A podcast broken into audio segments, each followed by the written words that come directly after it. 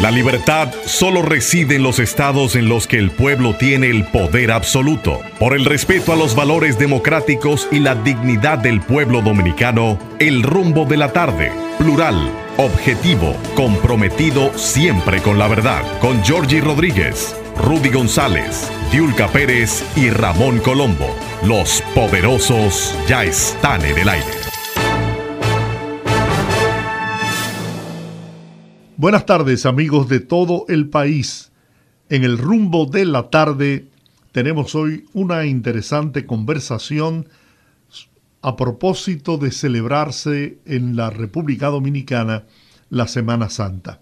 Está con nosotros Julián Román García, subdirector del Centro de Operaciones de Emergencia, para hablarnos sobre el operativo de la Semana Santa que tienen las organizaciones, las instituciones que tienen que velar por la seguridad y garantizar la seguridad de todos los dominicanos en este tiempo de asueto.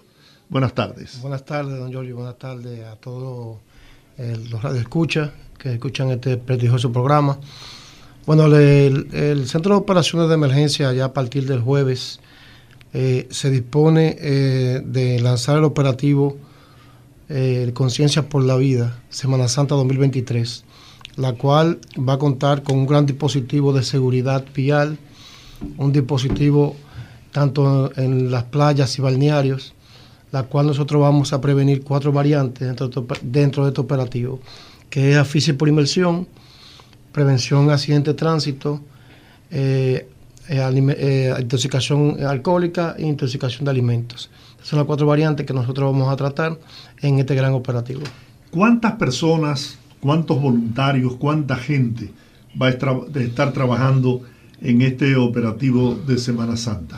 Bueno, va a haber un, un despliegue de una gran cantidad de personas. Estamos hablando de 48.572 personas, entre ellos socorristas, brigadistas, policías, militares, médicos, paramédicos, un sinnúmero de instituciones que se, están reuniendo todas en el Centro de Operaciones de Emergencia para tener un, fin específico, que es el salvar vidas, proteger a los ciudadanos que van a salir a, los asuetos de Semana Santa y van a visitar familia, van a disfrutar en la playa, van a disfrutar en los balnearios y vamos a tener un gran dispositivo de seguridad en todos los balnearios, en todas las autopistas y carreteras que conlleve este gran operativo.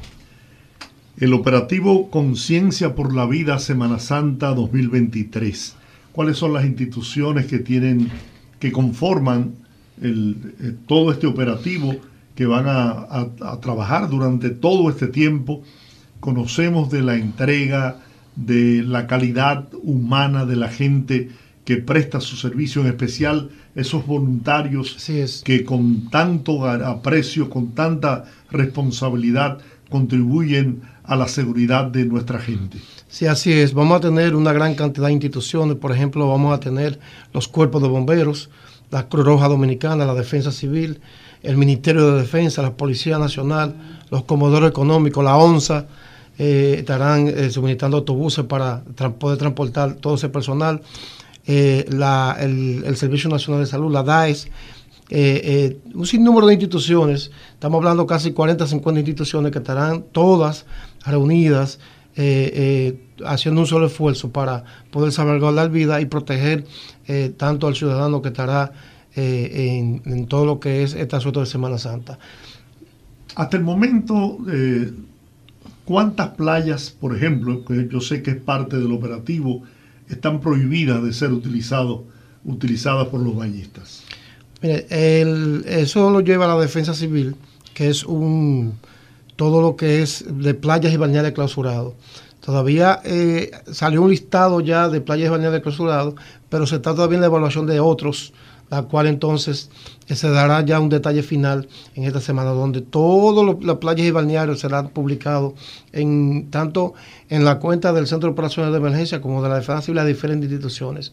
Estarán, se pondrán letreros donde eh, estén balnearios y playas clausuradas, tendrán letreros y también seguridad policial, para que la ciudadanía sepa primero que está prohibido ese balneario por la peligrosidad o por la contaminación, porque se hace un conjunto de instituciones que hacen el levantamiento, tanto los ayuntamientos, medio ambiente eh, y, defensa civil, eh, las instituciones locales, para ver la peligrosidad, la contaminación de cada balneario. Entonces ahí entonces eh, se procede a habilitarlo o a clausurarlo.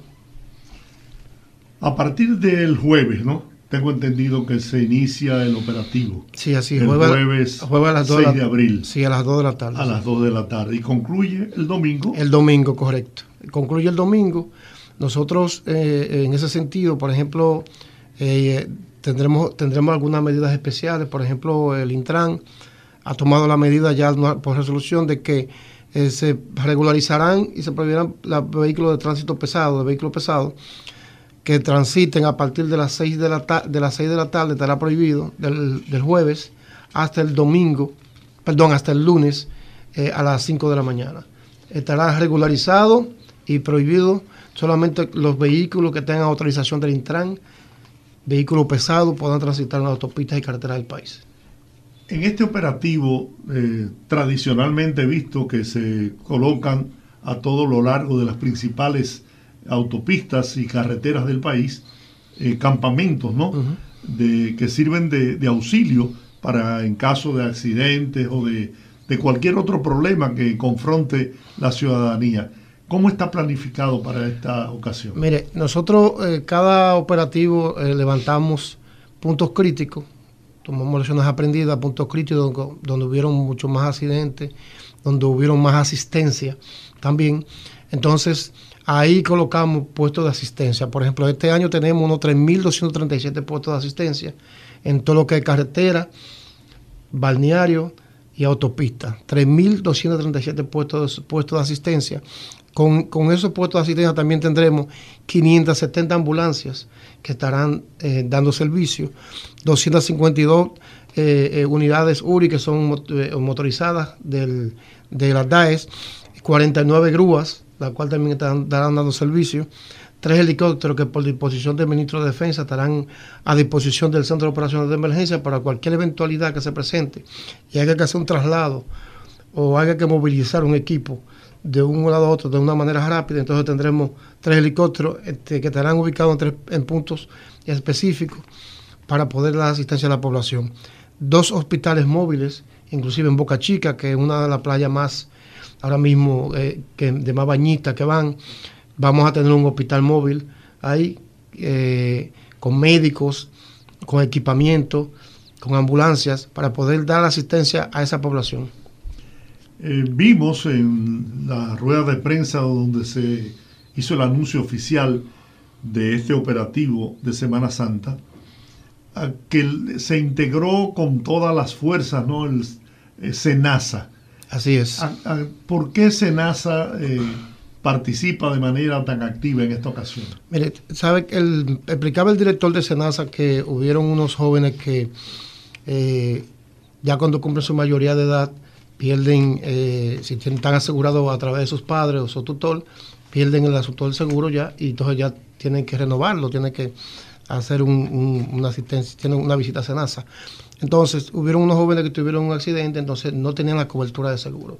Entonces, él, hablaba que habían unos 17 mil jóvenes que están en esas condiciones y le hace un llamado para que entonces vayan a Senasa para que no, tenga, no pierdan su cobertura de seguro. Entonces, Senasa también se ha integrado en este gran operativo para, eh, eh, a través del seguro, o sea, poder eh, cubrir, tener toda la cobertura en caso de un accidentado, en caso de que, de que haya que llevarlo a un centro médico, no tenga toda la cobertura necesaria eh, eh, médica en ese sentido. Por ejemplo, la participación de las Fuerzas Armadas en este operativo, ¿qué abarca? Bueno, las Fuerzas Armadas es importantísimo, porque las Fuerzas Armadas tienen una capacidad de tierra, mal aire, tierra enorme. Entonces, aparte de eso, tiene un gran personal un personal eh, con capacidad y médicos, eh, militares, paramédicos. Eh, por ejemplo, tenemos lanchas ahora mismo que vamos a utilizar en balnearios y playas, principalmente en la playa, con la Armada Dominicana.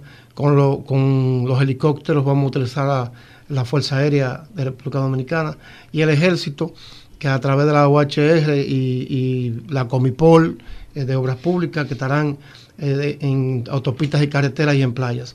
O sea, las Fuerzas Armadas hacen un papel eh, importantísimo en este gran operativo. Es como quien dice uno de los, de los brazos pilares para este gran operativo.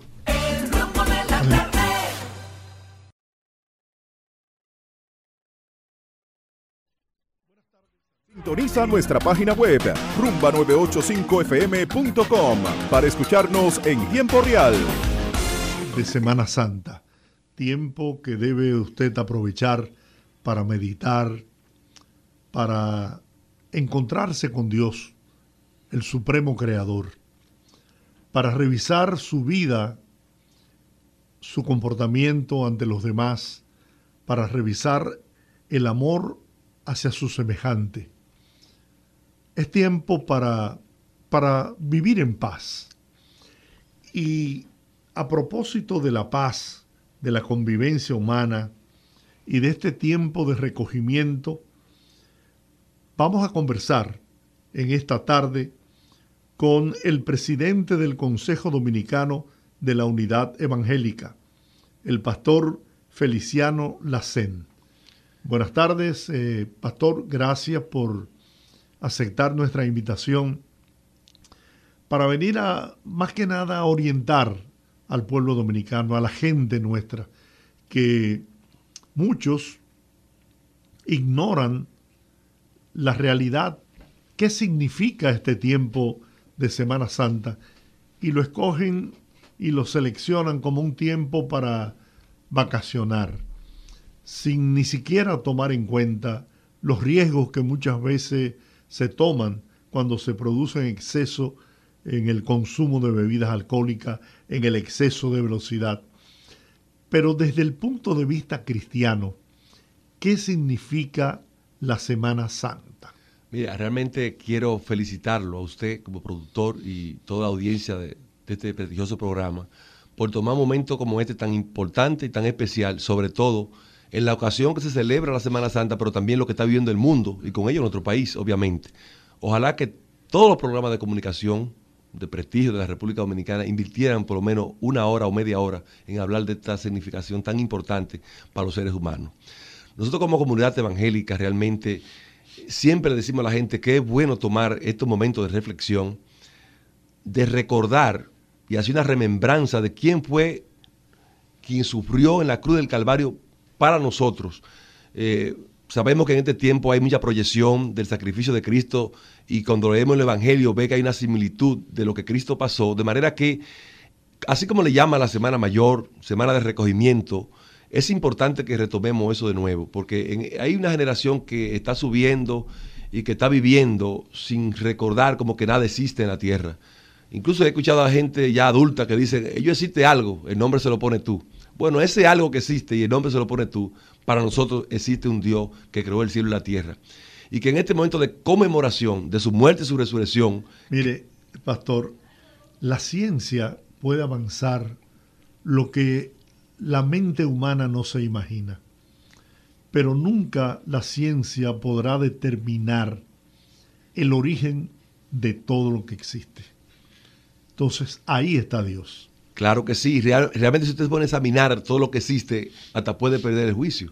Entonces es importante que en este momento nosotros retomemos esta semana, aprovechamos la iglesia evangélica, aproveche esta semana por varios motivos. A veces en el día a día que uno vive como un carro con el, pie en el acelerador o un cohete que se, se, dispara hacia la luna, no hay tiempo para detenerse. Y como vive el mundo con tanta exigencia, a veces no tenemos tiempo para tomar y encontrarnos con nosotros mismos, como usted decía al principio.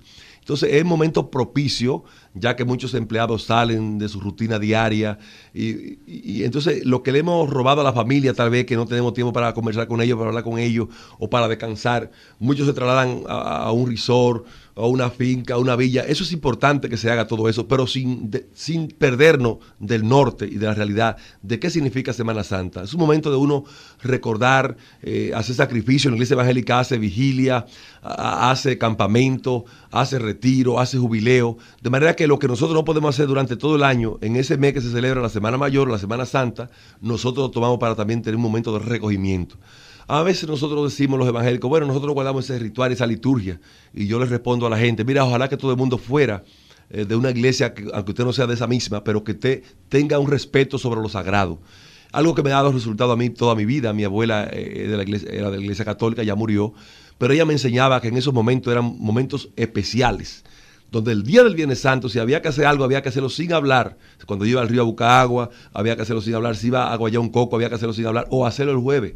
Entonces me decía, ese día no se pisa duro. Entonces yo decía, ¿qué es lo que pasa? Bueno, eh, hoy está Dios, que hoy murió el Señor y está bajo la tierra. El domingo resucita. Entonces eso me enseñó a mí tener un respeto a lo sagrado y lo que me ha permitido a mí saber que existe Dios. Entonces yo hoy milito en una iglesia evangélica, sin embargo, gracias a lo que mi abuela me inculcaba y me decía de lo que era Dios. Entonces es importante que la gente sepa que aunque usted no tenga preferencia por la católica, por la evangélica, que no pertenezca a la comunidad de fe, hay un ser que existe sobre todo el mundo y que lo importante, más ahora en este momento que vive el mundo entero tan convulso, ¿no?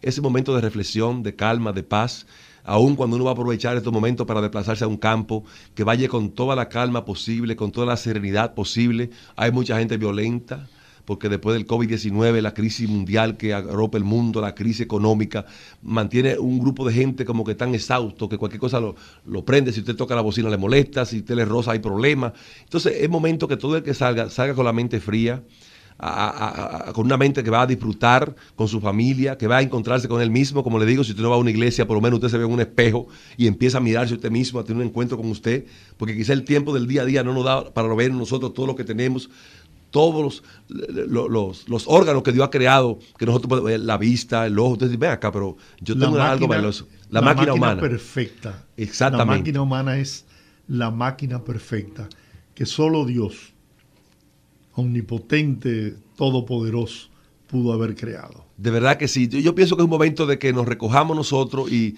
le pidamos a nuestro creador a lo que usted cree, o si usted no le cree nada, pero por lo menos reflexione sobre lo que está viviendo el mundo, para tener un reencuentro con nosotros mismos, con nuestro prójimo y al vecino que hace mucho que usted no tiene tiempo de hablar con él, de saludarlo. Es un momento en, esta semana que va a entrar de saludarlo, de hablar con su vecino. Si tiene mucho que lo de su familia, también hablar con su familia, pero sobre todo con la familia nuclear de la casa, que sabemos que todo con esta situación que hay, a veces no tenemos tiempo de, de suplir el tiempo necesario a la familia, que también nos recojamos un momento. Si hay que orar un momento, leer una lectura bíblica, si hay que proclamar una alabanza, también lo hagamos. Que disfrutemos en familia y con toda paciencia posible. Como le decía, hay muchas carreteras que están en reparaciones, que se necesita manejar con prudencia, con toda la equidad posible. Si usted va a viajar, no tome alcohol. Si lo toma, no tome el volante para disminuir los siniestres de tránsito, porque de verdad que a veces le echamos toda la culpa al Estado o al gobierno. La defensa civil ha hecho un trabajo tradicionalmente encomiable en la República Dominicana, pero no podemos dárselo todo al Estado ni a la defensa civil.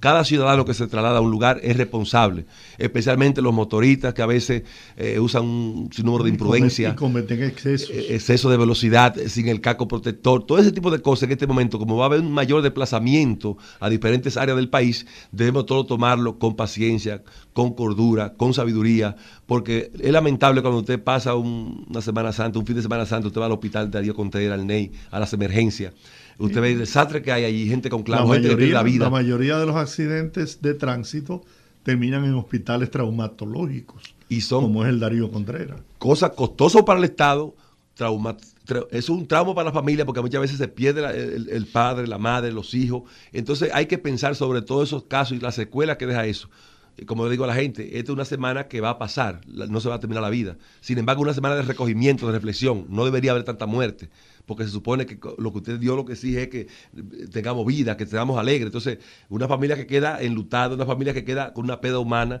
o que queda postrada en una cama, entonces no celebró la Semana Santa como, como fue el sentir de Jesucristo a toda la comunidad. De manera que la República Dominicana debe reflexionar y hacer realmente una reflexión exhaustiva y comunicarse con su Creador. Aunque originalmente esta celebración, conmemoración, recordación de la muerte y resurrección de Jesucristo, eh, ha sido una fiesta o un tiempo que lo ha eh, conformado la Iglesia Católica. ¿Ustedes aceptan este, este tiempo? ¿Se han sumado a, esta, a este tiempo para precisamente recordar eh, esa, esa, ese nacimiento del niño Dios. Claro que sí, nosotros como comunidad de fe eh, sabemos que es necesario, incluso yo he dicho en muchos programas públicamente que ojalá, si usted no quiere ser evangélico, sea católico porque la gente que es católico tiene principios, tiene valores, tiene ética, tiene moral, igual que en todas las comunidades, en los políticos, los religiosos, los evangélicos y otras religiones, que cometen delitos algunos, pero es la minoría.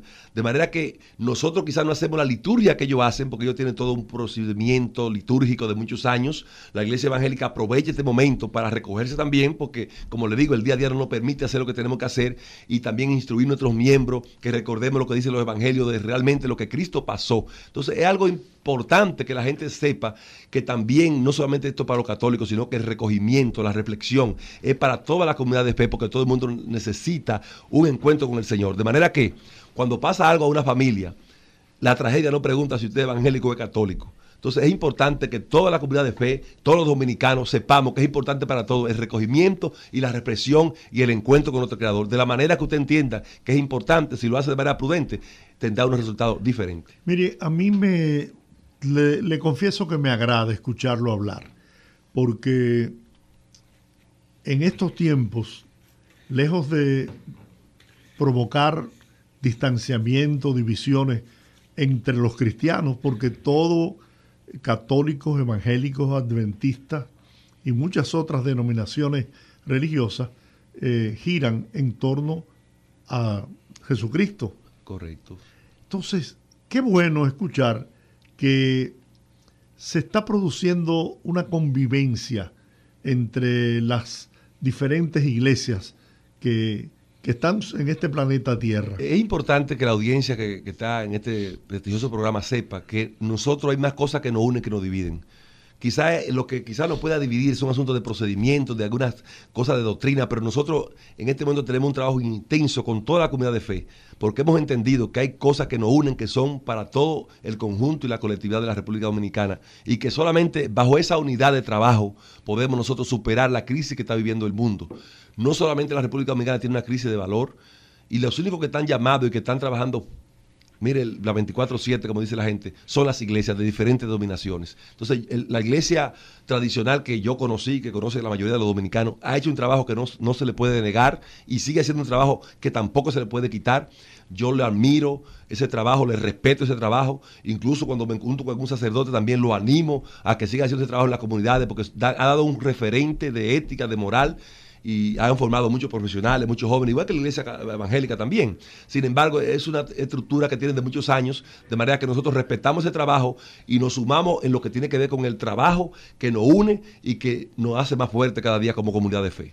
Bueno, damos la bienvenida a nuestro compañero Rudy González que se integra en esta conversación de, con motivo de la Semana Santa. Gracias, don Giorgi. Gracias, Feliciano, por estar con, nosotros. Qué bueno. Eh, venía oyendo eh, esta parte de, de, lo que estamos conversando y la verdad, la verdad es que uno a veces eh, tiene el temor de que hasta podamos perder la fe, diría yo, por estos cambios de valores que, que vemos tan cada vez tan más acentuados y eso es parte incluso de, yo no diría de una degradación de la sociedad, sino por el contrario, de un laissez-faire, dejar ser, dejar a ver qué pasa con las cosas, a ver, a ver, qué, a ver qué trae. En ese sentido, oportunidades como esta de Semana Santa, eh, que son momentos para reflexión, para ayudar, ¿dónde incide la, la prédica? ¿Dónde incide eh, eh, los mensajes eh, en ese sentido.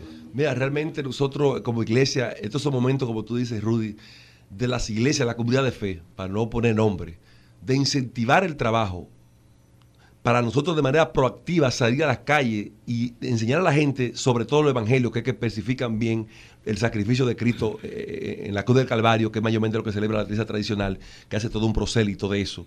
Pero nosotros como comunidad de fe debemos ponernos más en esto, más activos, porque a veces yo digo que hay una degradación progresiva, pero también hay una pasividad de la comunidad de fe que a veces no, no está alumbrando como debe alumbrar. Y yo pienso que estas son ocasiones de la Semana Mayor, Semana de Recogimiento, Semana Santa, como usted le llame, de que vamos a tener un momento de reflexión todos, de poder invitar a nuestro amigo, a nuestro compañero, así como se invitan a un, a un party, a un drink, a un cine, a, disfrutar un momento, una cena.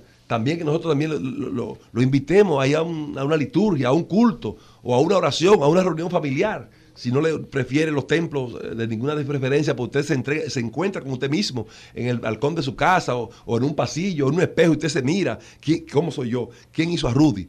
¿Quién le dio esta bendición a Rudy? Entonces usted mismo tiene encuentro con usted mismo o con el prójimo. Pero son momentos ahora mismo de incentivar a la comunidad de fe a que en vez de echar para atrás, que no nos dejemos arropar por el mal, sino que arropemos el mal con el bien, como dice la Escritura. ¿Cuál es el, el origen de la celebración de la Semana Santa?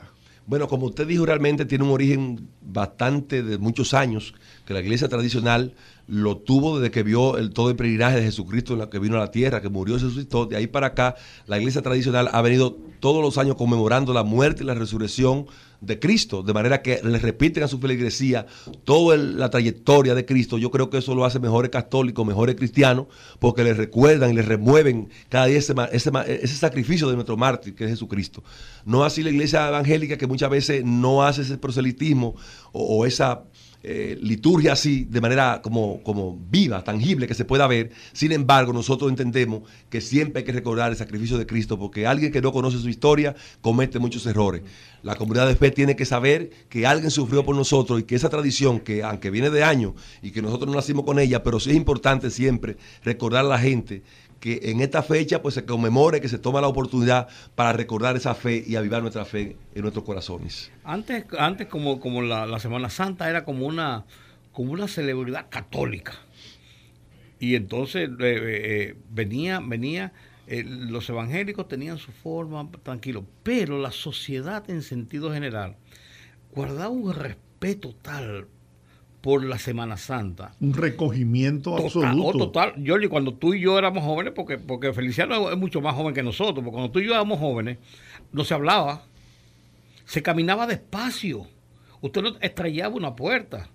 O sea, e, era una solemnidad, un recogimiento, eh, yo no diría espontáneo, sino como de formación obligatoria en el hogar, donde quiera, en la calle.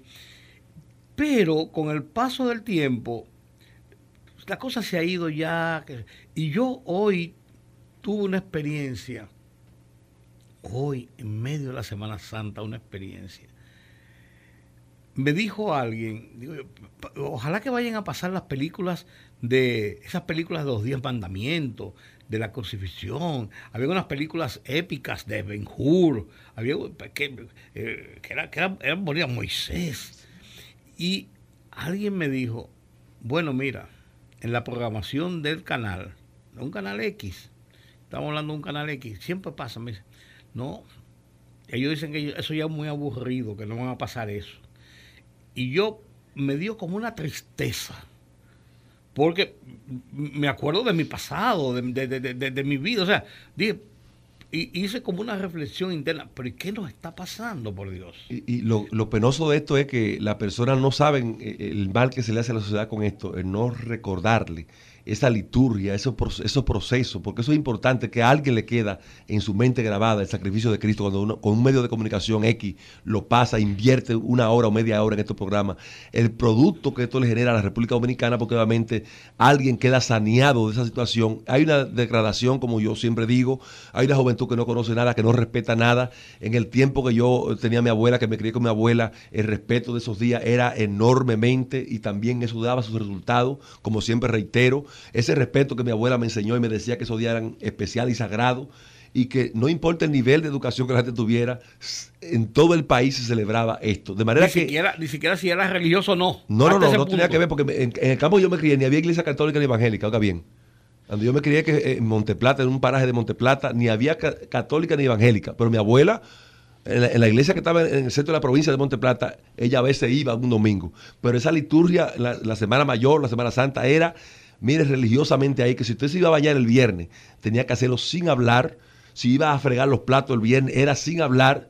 porque eh, yo no, me dejaban que pisara duro, ni escupí en la tierra me dejaban ese día, porque se creía que ese viernes el maestro estaba enterrado. Entonces todo era una liturgia, incluso hasta el tipo de comida que se hacía recordaba uno el sacrificio, que hay un día que no se come carne, que, era el bacalao y el asunto de la bichuela con dulce, era toda una tradición. Pero hay una generación ahora que ni sabe hacer bichuela con dulce. Yo creo que, es importante que los que están escuchando este programa, que tienen todavía esas raíces, le enseñen a sus nietos, a sus bisnietos, por qué se hace ese tipo de cosas. Porque es como una fiesta, una celebración, pero también un momento de recogimiento, de, tristeza por el sacrificio que Cristo hizo de Calvario.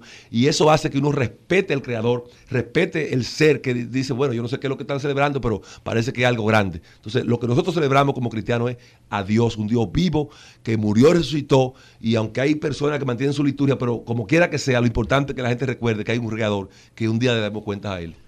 El origen de la iglesia protestante, los evangélicos, ¿no?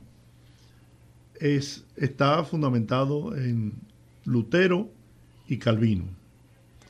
A mí me gustaría, yo sé que a la audiencia también, que nos hiciera, no, aunque corta, la historia de por qué sucedieron esos hechos que trajeron como consecuencia la separación y la creación de las eh, iglesias protestantes. Como ustedes saben, realmente la, reforma protestante ya tiene mil, unos 500, perdón, 503 años que cumplió y Martín Lutero venía de la iglesia tradicional y había algunos procedimientos, casi siempre ocurre en toda la organización grande.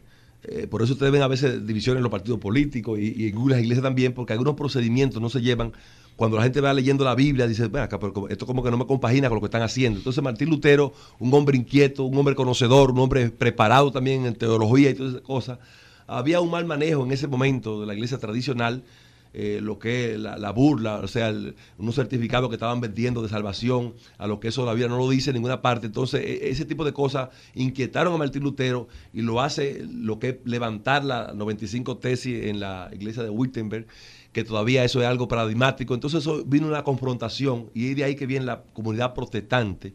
Sin embargo, ya hay prácticas de esas que Martín Lutero refutó que no se están aplicando en la iglesia tradicional porque ellos entendieron que también estaban mal algunos procedimientos. Y entonces de ahí para acá es que viene lo que es la reforma protestante y entonces nosotros tenemos muchas cosas que a veces son aprendidas de las iglesias tradicionales porque obviamente nosotros dependemos de Jesucristo. Jesucristo siempre formó su iglesia. No vamos a decir que la primera, que, pero desde que, desde que nació el mundo siempre había eh, ese encuentro con el Creador. Y la Iglesia Católica es una de las organizaciones más viejas que hay en el mundo. Y entonces, de ahí para acá, se ha una gran corriente, una gran reforma, como le llaman la reforma protestante. Ha crecido bastante en el mundo entero y tiene muchos seguidores, mayormente basado en los nuevos nuevo paradigmas ¿no? que, que formaron esta organización. Y por eso hay una liturgia que nosotros no la llevamos a cabo, pero tampoco el que tiene conocimiento de, causa, tampoco anda en esa diatriba de que este no, esto sí. Nosotros estamos preocupados por formar una población que hemos visto degradándose. Cuando usted pasa por los barrios, por la comunidad, hay una generación nueva que no conoce ni principios de Martín Lutero, ni de Reforma, de Iglesia Universal, que necesitamos reencontrarlo con los principios de la República Dominicana y del mundo para que tengamos un país realmente capacitado en valores y que podamos nosotros ser un país productivo, porque un país como el que estamos viviendo ahora mismo, que está todos los días en la calle, lunes, martes y miércoles, por ejemplo, yo me sorprendo cuando voy a un barrio que yo pasaba por ahí, acá, antes la gente salía los, sábados o los domingos a dar una vuelta, pero yo paso los lunes, paso los martes y veo la cosa full de, corrupción. Digo, acá, ¿cómo es que se está haciendo la gente? La gente no, va a trabajar el otro día, no estudia. Entonces, esos son los tipos de violencia que vemos generalizada, atraco por todos los días, porque se está creando una generación vacía y solamente eh, en el sufragio, en el gozo, en la, en la bienaventuranza temporal, pero cuando usted está en una vida sagrada, consagrada a Dios, sabe que hay sufrimiento, que hay gozo y que se pasan algunas vicisitudes que es necesario que nos formemos en valores y espiritualmente también. ¿Qué papel jugó Calvino en esa reforma? No, no, eh, eh, ese fue el, protagonista de, ese, de esa reforma, esa reforma, porque incluso él que descubre muchas cosas que se estaban haciendo mal, pero ese descubrimiento viene basado en, un estudio que estaba haciendo, no, que yo me voy a levantar porque yo tengo una percepción negativa. El caso de este hombre tenía causa de fondo que lo pudo dar al trato y, poder escribir las 195 tesis, cosas de peso que no, no podían ser refutables. Entonces, cuando uno, yo siempre invito a la gente a veces que dice, que se levantan a veces en contra de cualquier movimiento, sea político, social, pero a veces no tienen ningún aval. En el caso de este gran reformador, tenía su aval de tal manera que todavía ya hace, ya el próximo año vamos a cumplir 504 años de la reforma protestante y todavía existe una, base sólida de, esa gran reforma, de ese gran esfuerzo que tuvo Martín Lutero. Yo creo que tenemos que hacer una pausa, ¿no?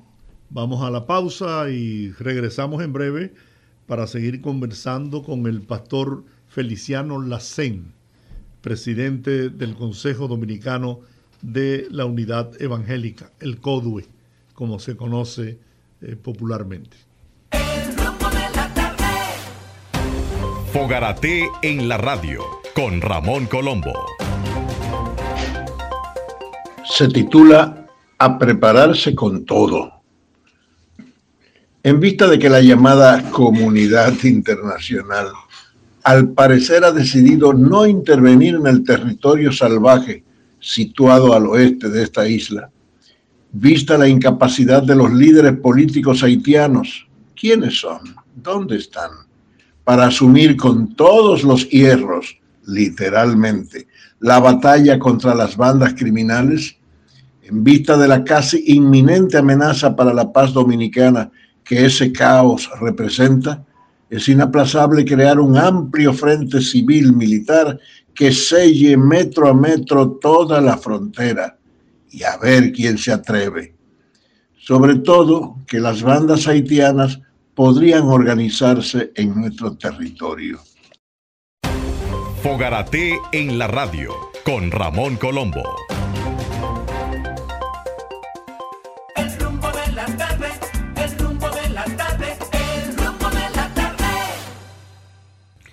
Gracias por continuar con nosotros aquí en Rumbo de la Tarde 98.5 FM. Los poderosos, pero estamos con un poderoso de la fe también en esta tarde. Qué bueno, qué bueno poder hablar de estos, de los valores. Y Feliciano mencionaba, antes de que fuéramos a la pausa, un tema que me dio que pensar. Él decía que cuando pasaba por los barrios veía la diferencia en los barrios antes y los barrios ahora no vamos a entrar en los detalles, pero sí ahora se habla tanto del tema de los ninis, esos muchachos jóvenes que ni trabajan ni estudian, que llevan una formación no tan fuerte ni, ni tan, ni tan eh, precisa y concisa para ser eh, entes productivos.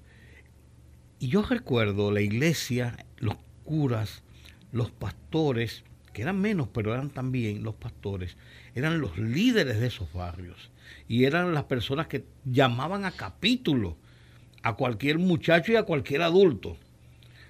Pero se ha perdido eso en los barrios porque vemos, nos quejamos de lo que está pasando en los barrios, pero ¿qué estamos haciendo?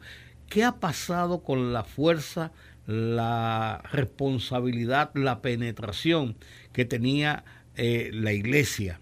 Cuando hablo de iglesia, hablo de toda la iglesia. La iglesia, los hombres de la iglesia en esos barrios. La iglesia necesita tomar una nueva reforma, de activarse en los lugares, como usted dice, en los barrios, porque hemos tomado una, modalidad que hemos aprendido quizá de, otros países y la iglesia se ha trincherado en cuatro paredes y eso es lo que ha llevado a que mucha gente no conozca el, poder de la iglesia, la fuerza de la iglesia, porque usted tiene más iglesia ahora que antes pero el impacto se nota menos. ¿Por qué? Porque los líderes son líderes de cuatro paredes, de grandes instalaciones. Se necesitan que los líderes salgamos a la calle que la gente sepa que hay un líder que se convierte en sal y luz, como dice la Escritura. Entonces, a veces nosotros tenemos un gran número de creyentes y decimos que la iglesia está ahora mismo en la República Dominicana, como se habla de estadística, se habla de un 27, algunos hablan hasta de un 30%, algunos se ponen contentos porque esos son muchos cristianos. Sin embargo, me preocupa también porque en las regiones que quizás hay más cristianos, los crímenes y los problemas son más donde no hay. Entonces, hay una situación que está pasando y yo invito a la comunidad de fe a todas a que salgamos a la calle, que nos dejamos de las cuatro paredes y que seamos más intensos con la gente, que la gente sienta que hay un monitoreo y que podamos convertir esa gente a Cristo de nuevo, para que esos males que nos están azotando, pues no sigan azotando, porque de seguir así, el deterioro va a ser tremendo y todos vamos a sufrir, religioso, político, empresario, porque la situación que a veces la gente dice, la iglesia dice, yo no me meto en eso, que soy de los políticos pero cuando hay un político que está gobernando, estamos subyugados bajo su político, bajo ese régimen. Entonces es importante que la iglesia se empodere del poder de Jesucristo, como siempre Cristo fue el primer revolucionario que vino a cambiar, a romper paradigmas. Por eso usted ve que hay una escritura que dice, antes y después de Cristo, porque cuando Cristo vino a marcar la historia, cuando hay la iglesia empoderada en el sector, en el barrio, la cosa tiene que cambiar, porque no es posible que la cosa siga igual. Entonces, de cara a este deterioro que yo veo que hay en la sociedad dominicana, los líderes evangélicos, le hago un llamado que salgamos a la calle, porque ser líder no es solamente que usted tenga una buena estructura, que usted hable mucho eh, por la vía de entrevista, de radio. El ser líder es que usted en su barrio pueda mantener un control de algunas personas que se necesitan llamar a capítulo, con, con, el amor que la Biblia lo dice, pero con respeto, que la gente pueda recibir esa transferencia de paz, de calma. Por ejemplo, en estos momentos eh, las iglesias tienen que llamar a la gente, mira, esto es una semana de recogimiento, independientemente de que usted no haga la liturgia, porque repito, la iglesia evangélica no hace una liturgia, pero por lo menos hay que llamar a la gente a la reflexión, hay que llamar a la calma, hay que decir, mira, sigue la otra, y que está difícil económicamente, la economía del mundo no está fácil, entonces el, el país ahora mismo no te ponga a llenar piscina, porque eso es deterioro de los demás, quizás tú tienes agua y tienes que con qué comprarla, pero hay otros que no tienen con qué comprar el camión de agua. Entonces, todo ese tipo de cosas, los líderes religiosos debemos ir incentivando, sobre todo que hablamos de un evangelio integral. El evangelio no solamente es decir, arrepientas y conviertas, sino que tenemos que ser mejores ciudadanos, que tenemos que servir, que nosotros tenemos, somos los primeros que tenemos que salir a la calle a poder coadyuvar al Estado dominicano. Para eso no hay que ser políticos, sino los políticos no pueden hacer nada. Los únicos que podemos hacer algo con la compañía de Dios somos la comunidad de fe. Una forma de vida. Una forma de vida. Yo leí una carta no recuerdo hace qué tiempo, hago muy frecuentemente referencia de ella, de un sacerdote que se quejaba de, un periódico internacional porque mantenía una crítica permanente hacia la Iglesia Católica por los errores que sacerdotes cometían, abusos, eh, de diferentes índoles, ¿no? Y él en esa carta, recuerdo un párrafo que no podré olvidar nunca y que me acompaña siempre. Hace más ruido el árbol cuando cae que el bosque cuando crece. ¿Qué hacen ustedes como congregación cristiana precisamente para que ese bosque crezca en el alma, en el corazón de los jóvenes dominicanos? Bueno, el trabajo y la tarea es fuerte, como ustedes saben, el desafío. Nosotros ahora mismo, por ejemplo, en el caso nuestro y la iglesia que dirijo, está sumergida en una campaña de educación a la familia, eh, educación a, a las adolescentes y a los adolescentes de prevención, porque hemos dicho que nosotros debemos ser proactivos y no reactivos. Por mucho tiempo, tanto el Estado como la comunidad de fe se ha puesto reactiva, que reaccionamos ante una situación que estamos viviendo. Por ejemplo, ahora mismo usted escucha hablando de la sequía porque se está mirando el asunto, pero antes de la sequía había que hacer prevención, había que hacer educación. Entonces, como iglesia, nuestro trabajo es seguir trabajando, seguir formando eh, multiplicadores en la palabra de Dios. Cuando usted, cuando usted forma una persona en la palabra de Dios, usted está dando un capital que no tiene precio. Porque una persona formada en la palabra de Dios es una persona íntegra. Confiable. Es una persona confiable, una persona que tiene amor al prójimo, una persona que tiene empatía. Entonces, cuando nosotros formamos un individuo, yo tengo, yo, la iglesia que dirijo está en Villamella, y de esa iglesia han salido doctores, han salido eh, gerentes del banco. O sea, que es una cosa que no importa en el lugar que usted esté. Yo le digo a la gente, eh, no es el lugar que te hace, eres tú mismo. Entonces, eh, levantarle la autoestima a la gente que a veces la tiene por el piso con este problema, que cree que no va a superarlo. Los líderes religiosos son una persona llamado a levantarle la autoestima, no con motivaciones psicológicas, sino la palabra de Dios está ahí. Y tiene muchos ejemplos de gente que lo habían perdido todo y lo recuperaron todo. Pero eso va en base a una fe, en base a un trabajo, en base a valores y a principios. Entonces la iglesia, el compromiso es fomentar esos valores, esos principios y modelarlo también para que esas personas puedan replicar eso que hoy usted y yo estamos hablando, de cómo lo criaron nuestros abuelos, qué recibimos de ellos. Y por eso todavía estamos hablando de estos principios. Si eso no se hace, en 20 o 30 años no habrá quien hable un día como hoy de estos principios y valores. Y eso es lo preocupante. Entonces, por eso la gente que tiene empresas, a mí no me importa, esos son asuntos religiosos. Debe importarle. O no me importa eso, que yo, yo lo que tengo un partido político. Porque hay momentos que ni los políticos podrán gobernar, ni los empresarios podrán vender su producto. Porque llegará un momento de una sociedad coleccionada, convulsionada, como está el pueblo de Haití que ahí no hay quien invierta, no hay quien gobierne, no hay nada, porque se volvió todo un desastre por la falta de, instituciones fuertes, de principios y valores, y de invertir en esos valores, porque hay que invertir, por ejemplo, usted tiene que pagar una hora de programa para hablar de este asunto, eso se paga.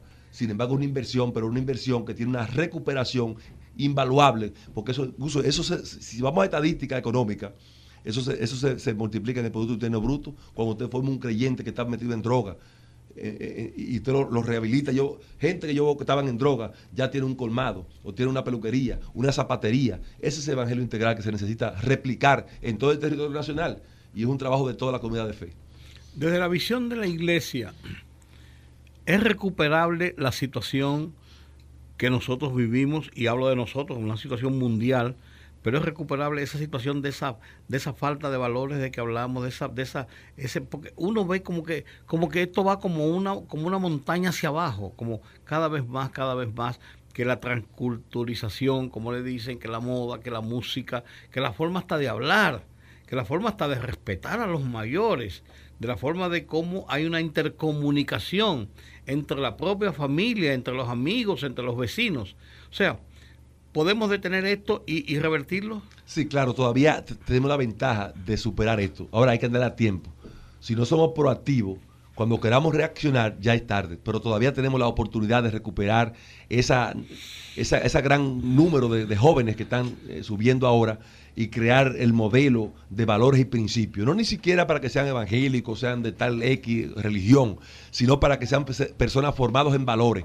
De manera que todavía nosotros creemos que estamos a tiempo de recuperarlo y sobre todo la República Dominicana, que es un país que ha demostrado un nivel alto de resiliencia y de capacidad. Entonces yo pienso que todavía estamos en el momento, pero para esto se necesita activar toda la comunidad de fe y que cada uno en su lugar y en su trabajo podamos hacer el trabajo que se necesita, porque si no, vamos a reaccionar tarde y vamos a colapsar como nación y como país. Entonces, de manera que yo hago llamado al Estado, a los que tienen dinero, que son empresarios, porque todo, no podemos solo, ninguno podemos solo, ni pueden los empresarios, ni pueden los políticos, ni pueden los religiosos solo. No, no, es, un asunto de sociedad. Es un asunto de sociedad. Es un asunto de todo. Claro. Porque ya no está en la era de que no, no, que esos son los evangélicos que están matando allí, no, no, no, los evangélicos lo que está pasando afecta a todo el mundo, sobre todo con la globalización hemos visto que lo que está pasando en Ucrania nos está afectando a nosotros también. Al contrario, yo creo que los, cristianos, en sentido general, evangélicos, protestantes, de donde usted quiera, los, misioneros, los predicadores,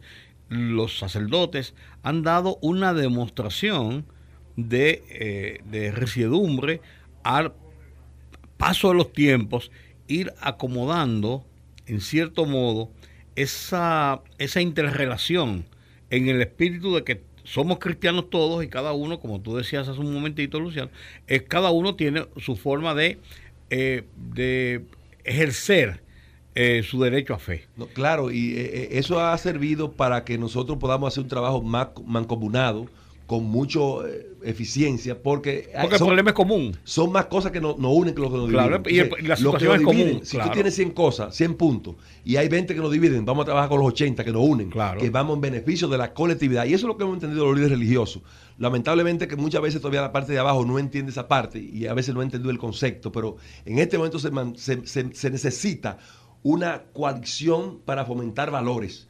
No estamos hablando de que usted va de un culto, cómo usted va del culto, cómo lo va a hacer este no es el momento de decir cómo te va a hacer el culto. Es el momento de que fomentemos todo, bombardeemos todos los valores, los principios. Así como están las redes con tantas cosas de antivalores, que la comunidad de fe bombardee los principios y valores para todos los dominicanos. Así es, así es.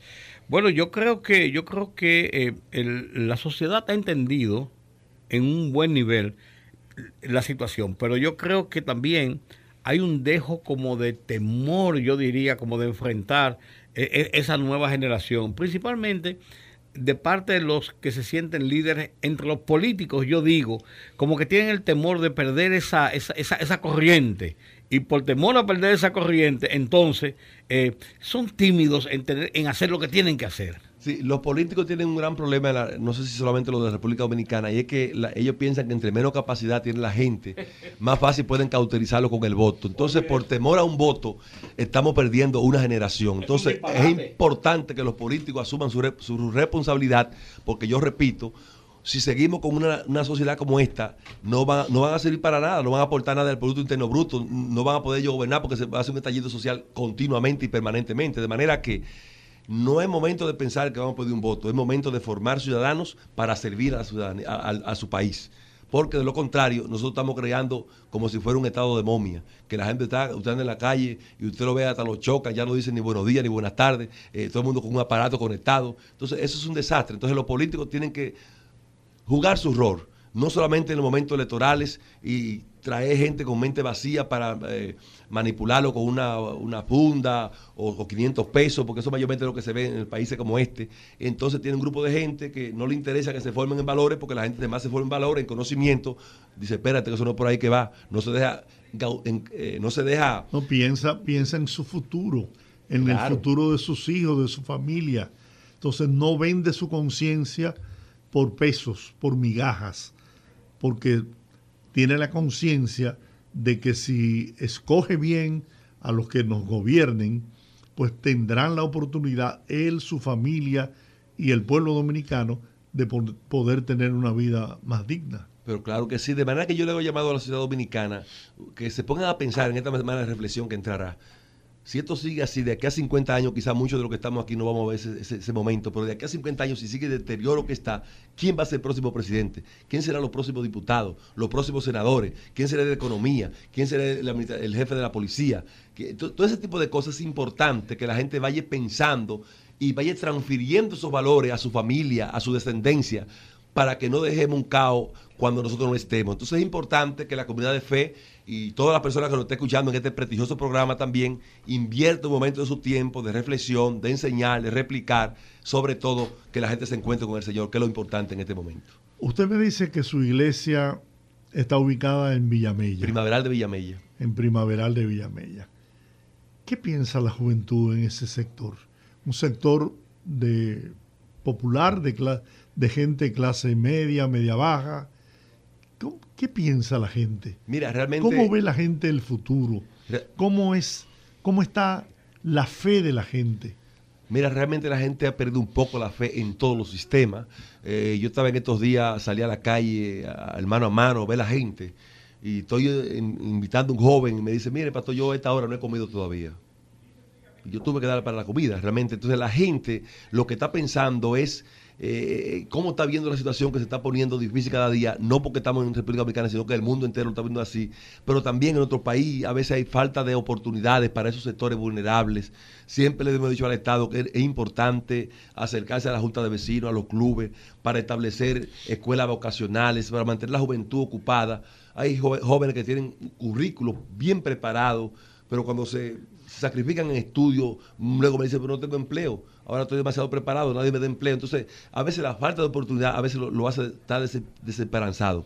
Los únicos que le ayudan. Hay una política puesta en marcha actualmente de aumentar el número de el ITLA, sucursales, eh, sí, sí. ¿cómo se llaman? Extensiones, del ITLA. de Infotec. Infotec, que está haciendo una labor excelente, porque tenemos que llegar a la conclusión y esto lo viví yo en Japón. No necesariamente usted tiene que ser eh, profesional de una universidad, médico, abogado, ingeniero. No, usted puede prepararse técnicamente y llegar a producir recursos económicos con que vivir decentemente, dignamente y poder incluso tener algún tipo de holgura en su vida. La parte técnica, la formación técnica, aquí se están creando muchos trabajos y hay, hay demanda para ese tipo de, técnicos. realmente yo felicito a Rafael Santos del Infote porque están haciendo y del están haciendo un trabajo encomiable para el país. Y hay mucha gente que van a ser multiplicadores de eso porque son emprendedores. Por ejemplo, veo que hay una feria en estos días de 400 empleos que se está buscando, como usted dice. No necesariamente tiene que tener un título académico, sino que un trabajo técnico o una profesión de habilidad que usted tiene, que, es tapicero de mueble, que es un pintor profesional, soldador, soldador mecánico, que a veces son cosas empíricamente, pero si la gente no tiene su autoestima alta, sino que la tiene baja, piensa que no sirve para nada. Lo que yo invito a la juventud, que sepa que es importante y que está la herramienta dada y la condición dada para que ellos puedan superarse, ellos y su familia.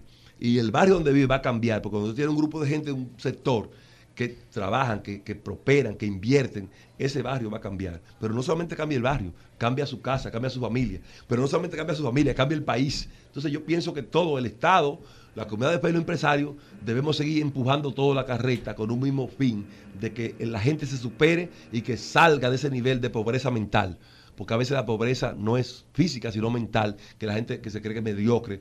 No, no, la gente tiene talento y nosotros podemos ayudar, los líderes de fe, la comunidad de fe, es una de esas que apoya a la gente y que empuja a la gente a que desarrolle y despegue. Y eso es lo que invito a la iglesia realmente que haga ese trabajo tan importante. Bueno, pastor, eh, le agradezco profundamente esta conversación que hemos sostenido en esta tarde, en eh, el rumbo de la tarde con los poderosos. Y solamente quiero eh, pedirle pues que utilice este minuto que nos queda para que haga llegar un mensaje de esperanza, de aliento a la familia dominicana. El pastor Feliciano Lacén, presidente del el CODUE.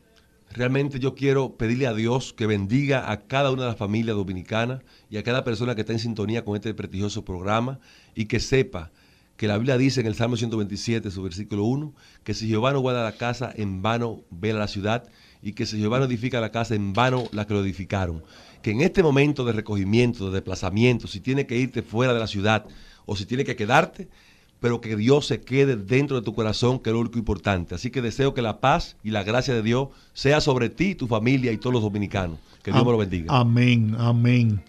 Bueno, Pastor Feliciano Lacen, muchas gracias. Este ha sido un, la verdad, un programa muy especial que yo y Rudy esperamos que haya tocado el corazón de muchos dominicanos. Vamos a la pausa, rezamos en breve.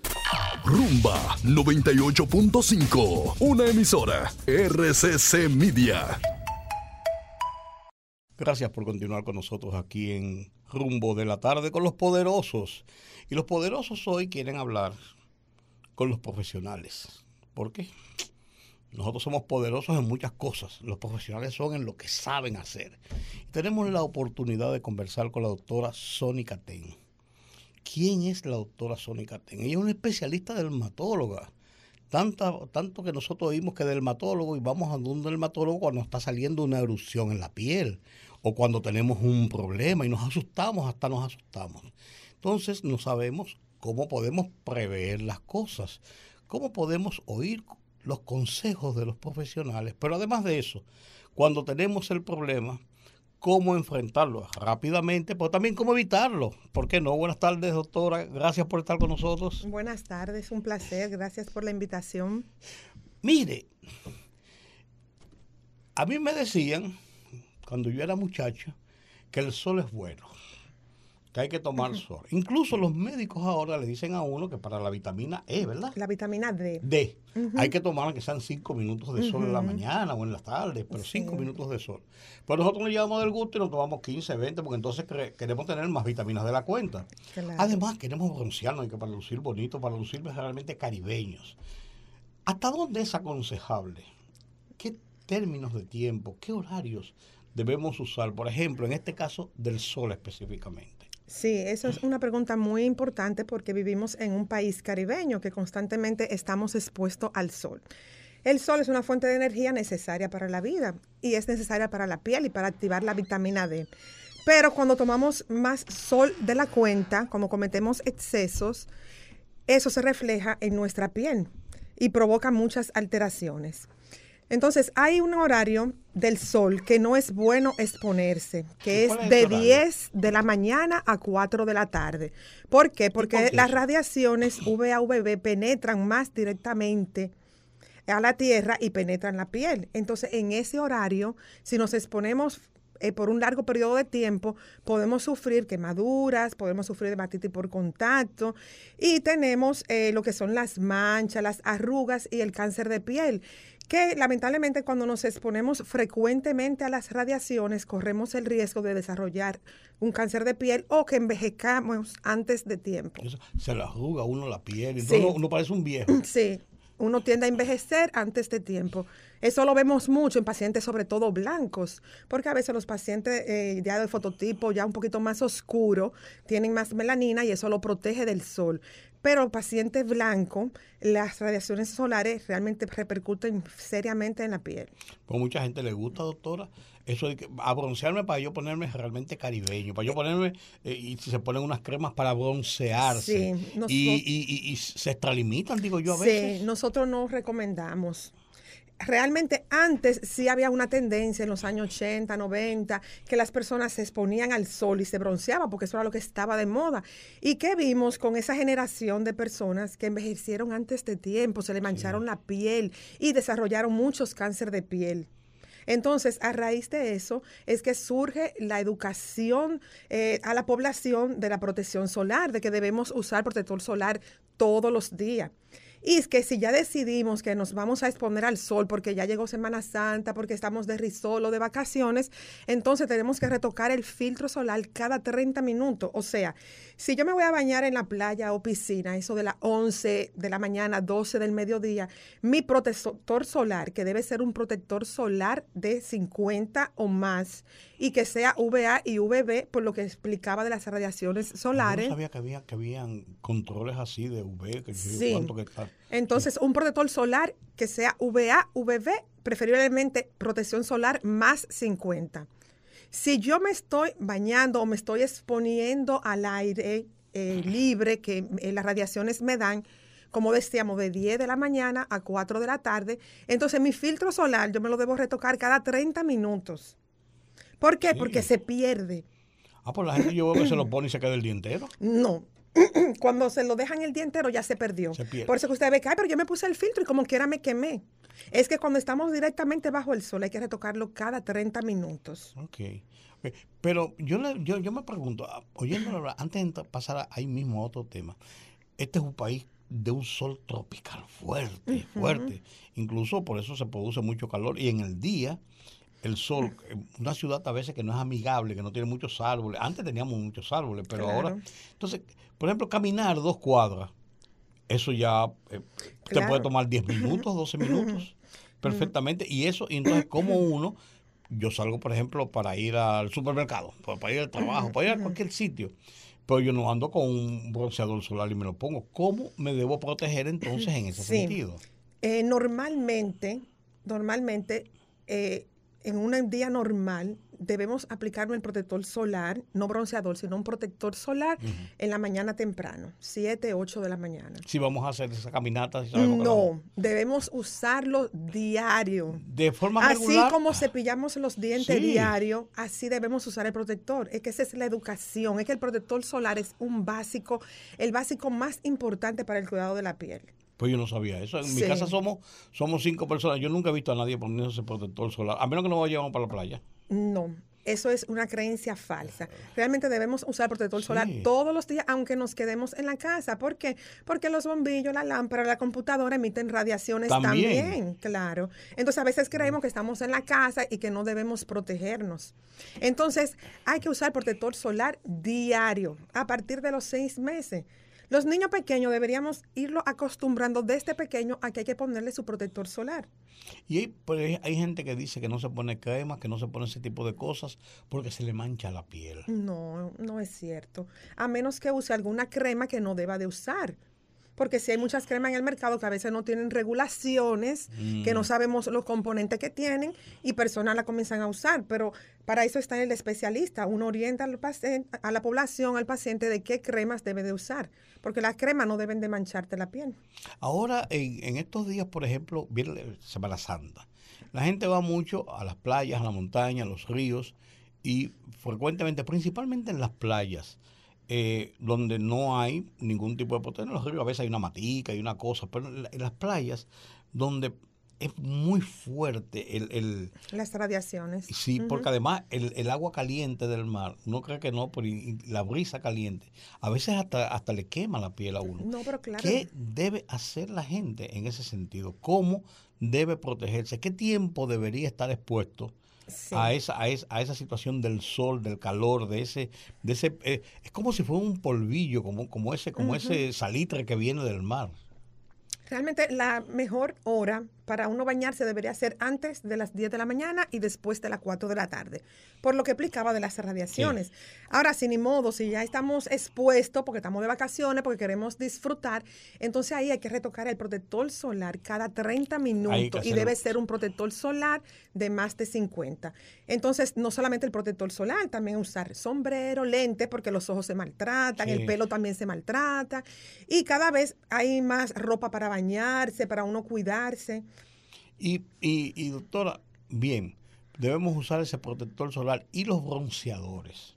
Porque son, eh, usted me dijo que son dos cosas diferentes. Sí, sí, porque ya el bronceador es como para darle un tono eh, diferente a la piel es cuando queremos broncearnos, un tono un poquito más tostado.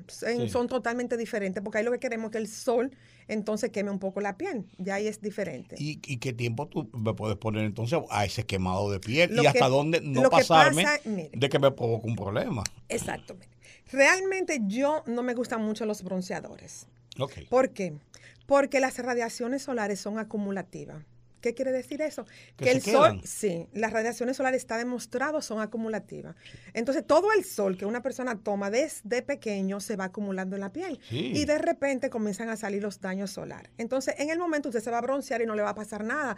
Pero en unos años va a ser ese hábito frecuente. ¿Qué va a pasar?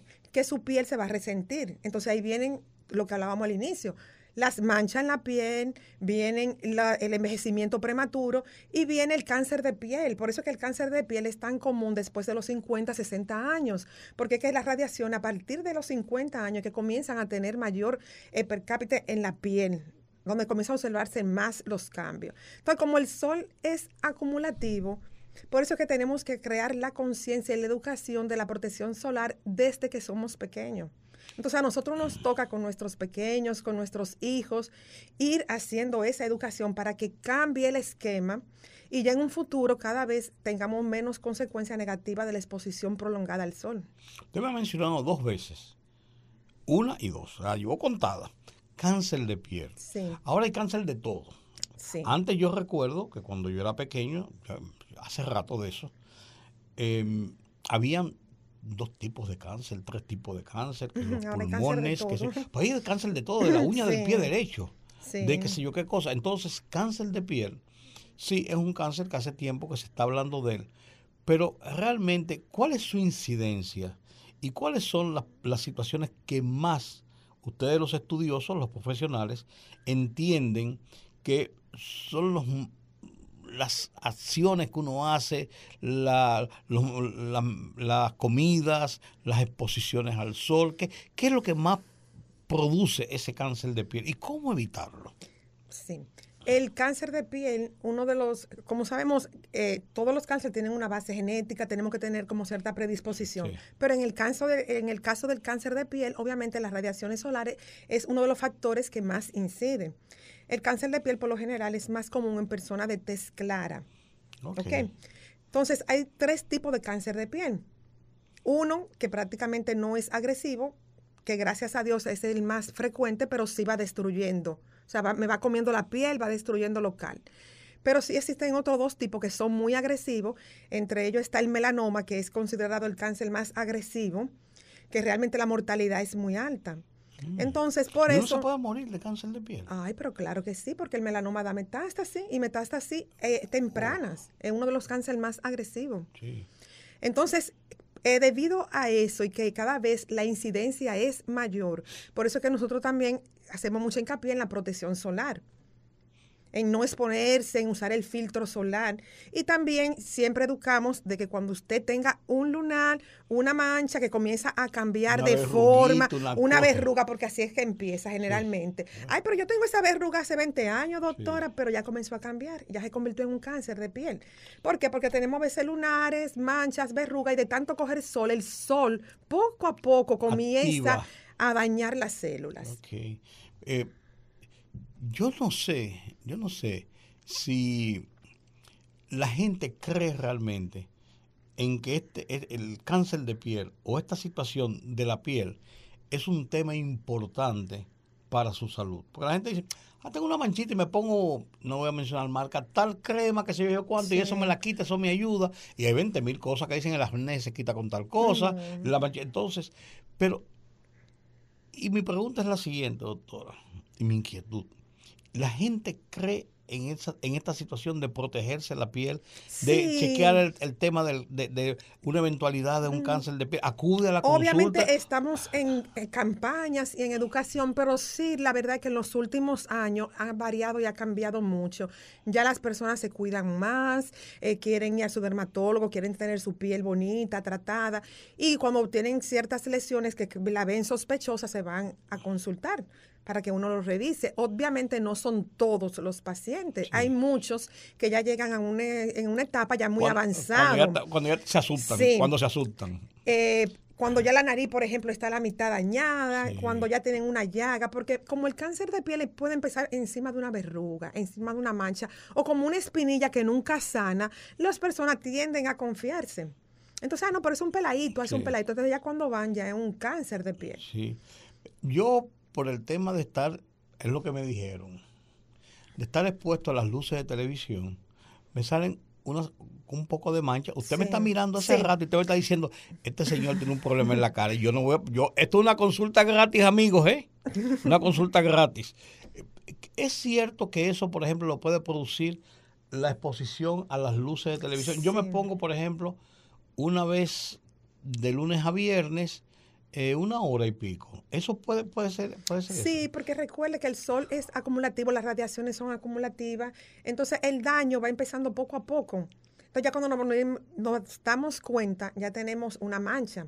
En el caso... Pero este, este, este, es luces de televisión, las luces. Sí, porque recuerde que él dije que aún estemos en la casa o estemos en el trabajo, ah, tenemos que retocarnos el filtro solar porque hay radiaciones en las lámparas, en la computadora, entonces tenemos que protegernos. Entonces, aunque usted esté acá, debe de usar su protector solar y retocarlo al mediodía. O sea, debo, entonces usarlo todos los días como si fuera... Claro, como un básico. Como una, Yo le digo, eso es como algo básico, eso es como cepillarse los dientes. Ya usted se cepilla involuntariamente, usted no sale sin cepillarse, entonces es lo mismo. Es la forma como cuidamos nuestra piel. Y, con, y el protector solar es, como le decía, el pilar más importante. Si queremos rejuvenecer la piel, el filtro solar es lo número uno. Si tenemos manchas en la piel, el filtro solar es el número uno. Si tenemos cáncer de piel, de por vida, el filtro solar es el número uno. Entonces es un básico.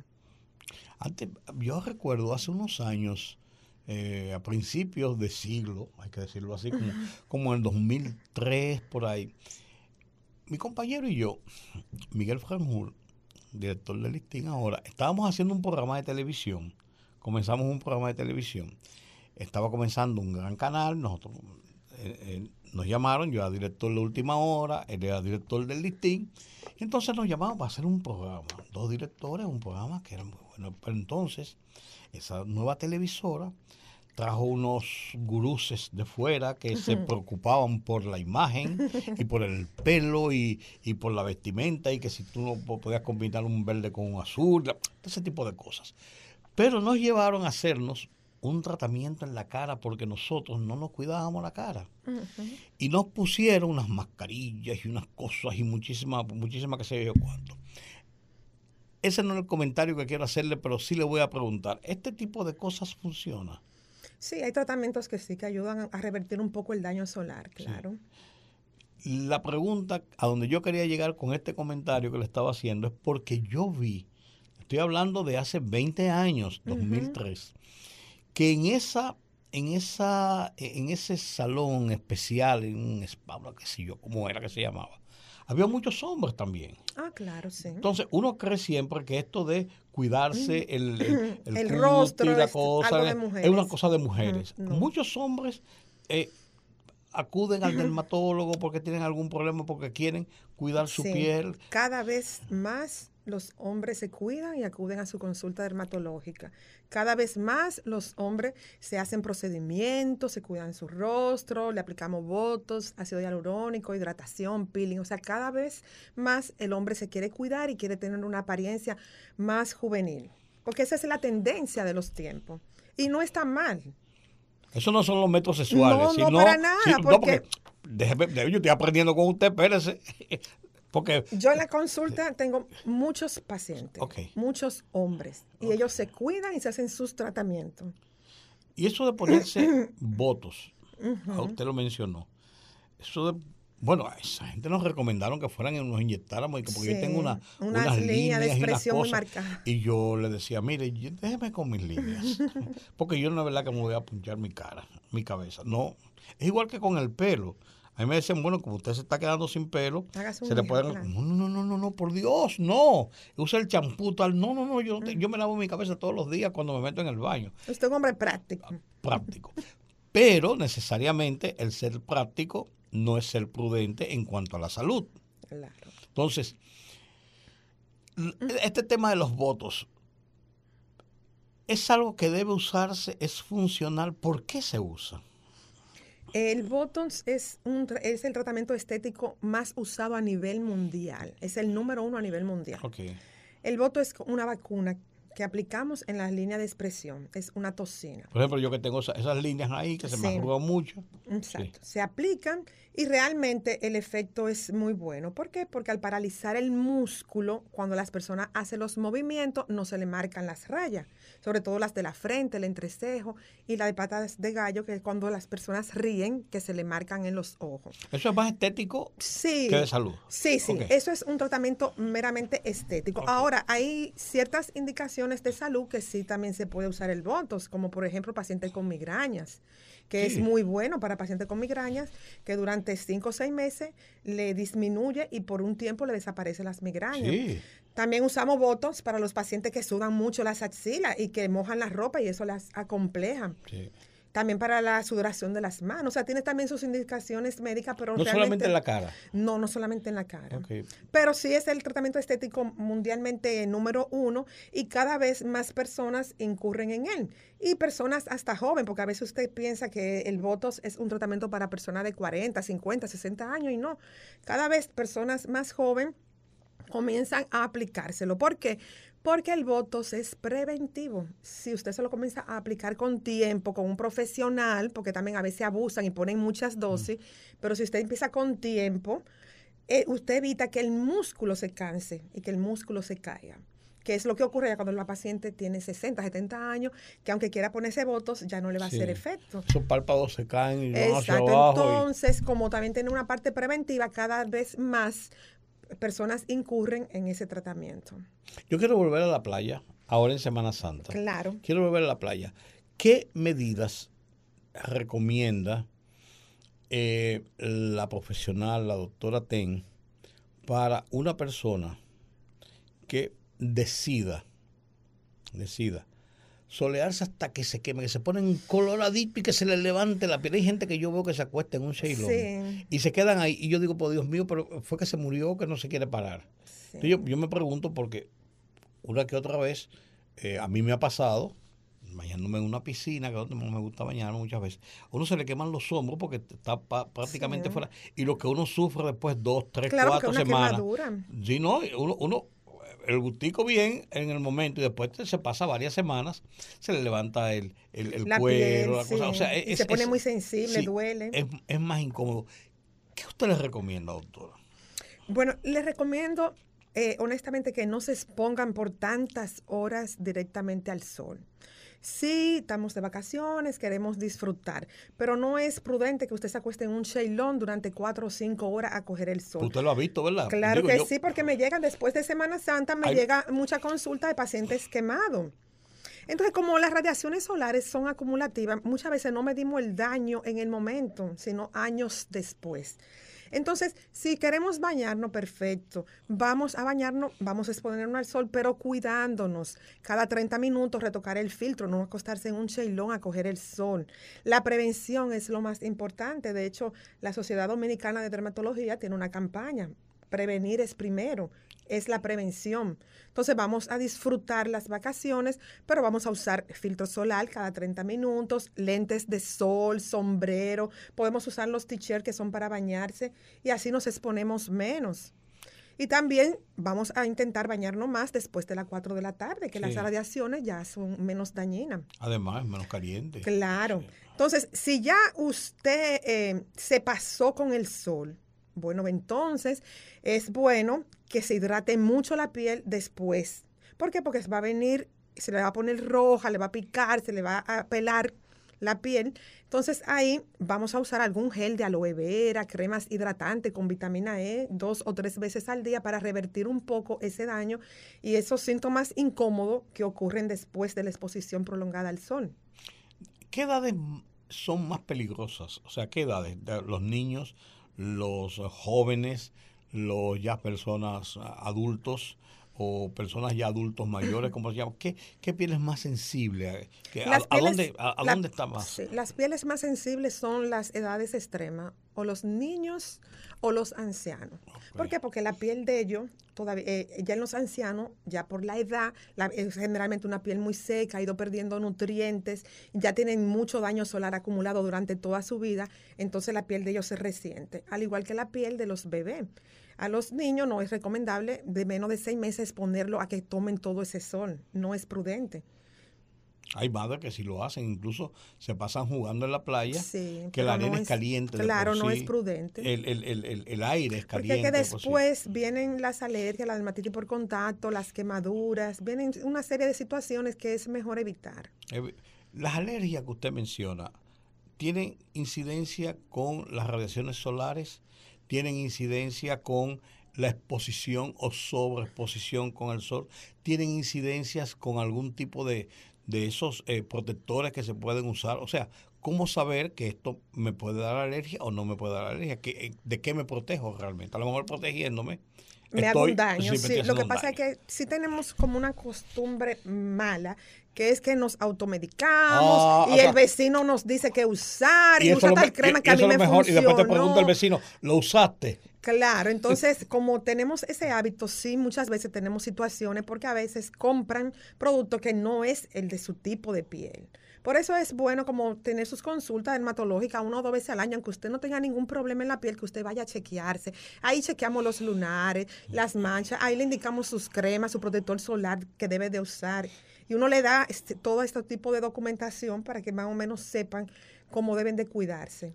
Sí, porque por ejemplo los niños son muy, yo no diría ñoños, pero sí ñoños, porque eh, están comenzando a, conocer qué, puede, qué le puede hacer bien y qué claro, le puede y una piel que todavía no está desarrollada, entonces tenemos que tener muchas, mucha cuenta a la hora de aplicarle un producto. Por eso no es bueno automedicarnos o que fulano me dijo que usara tal crema que le funcionó.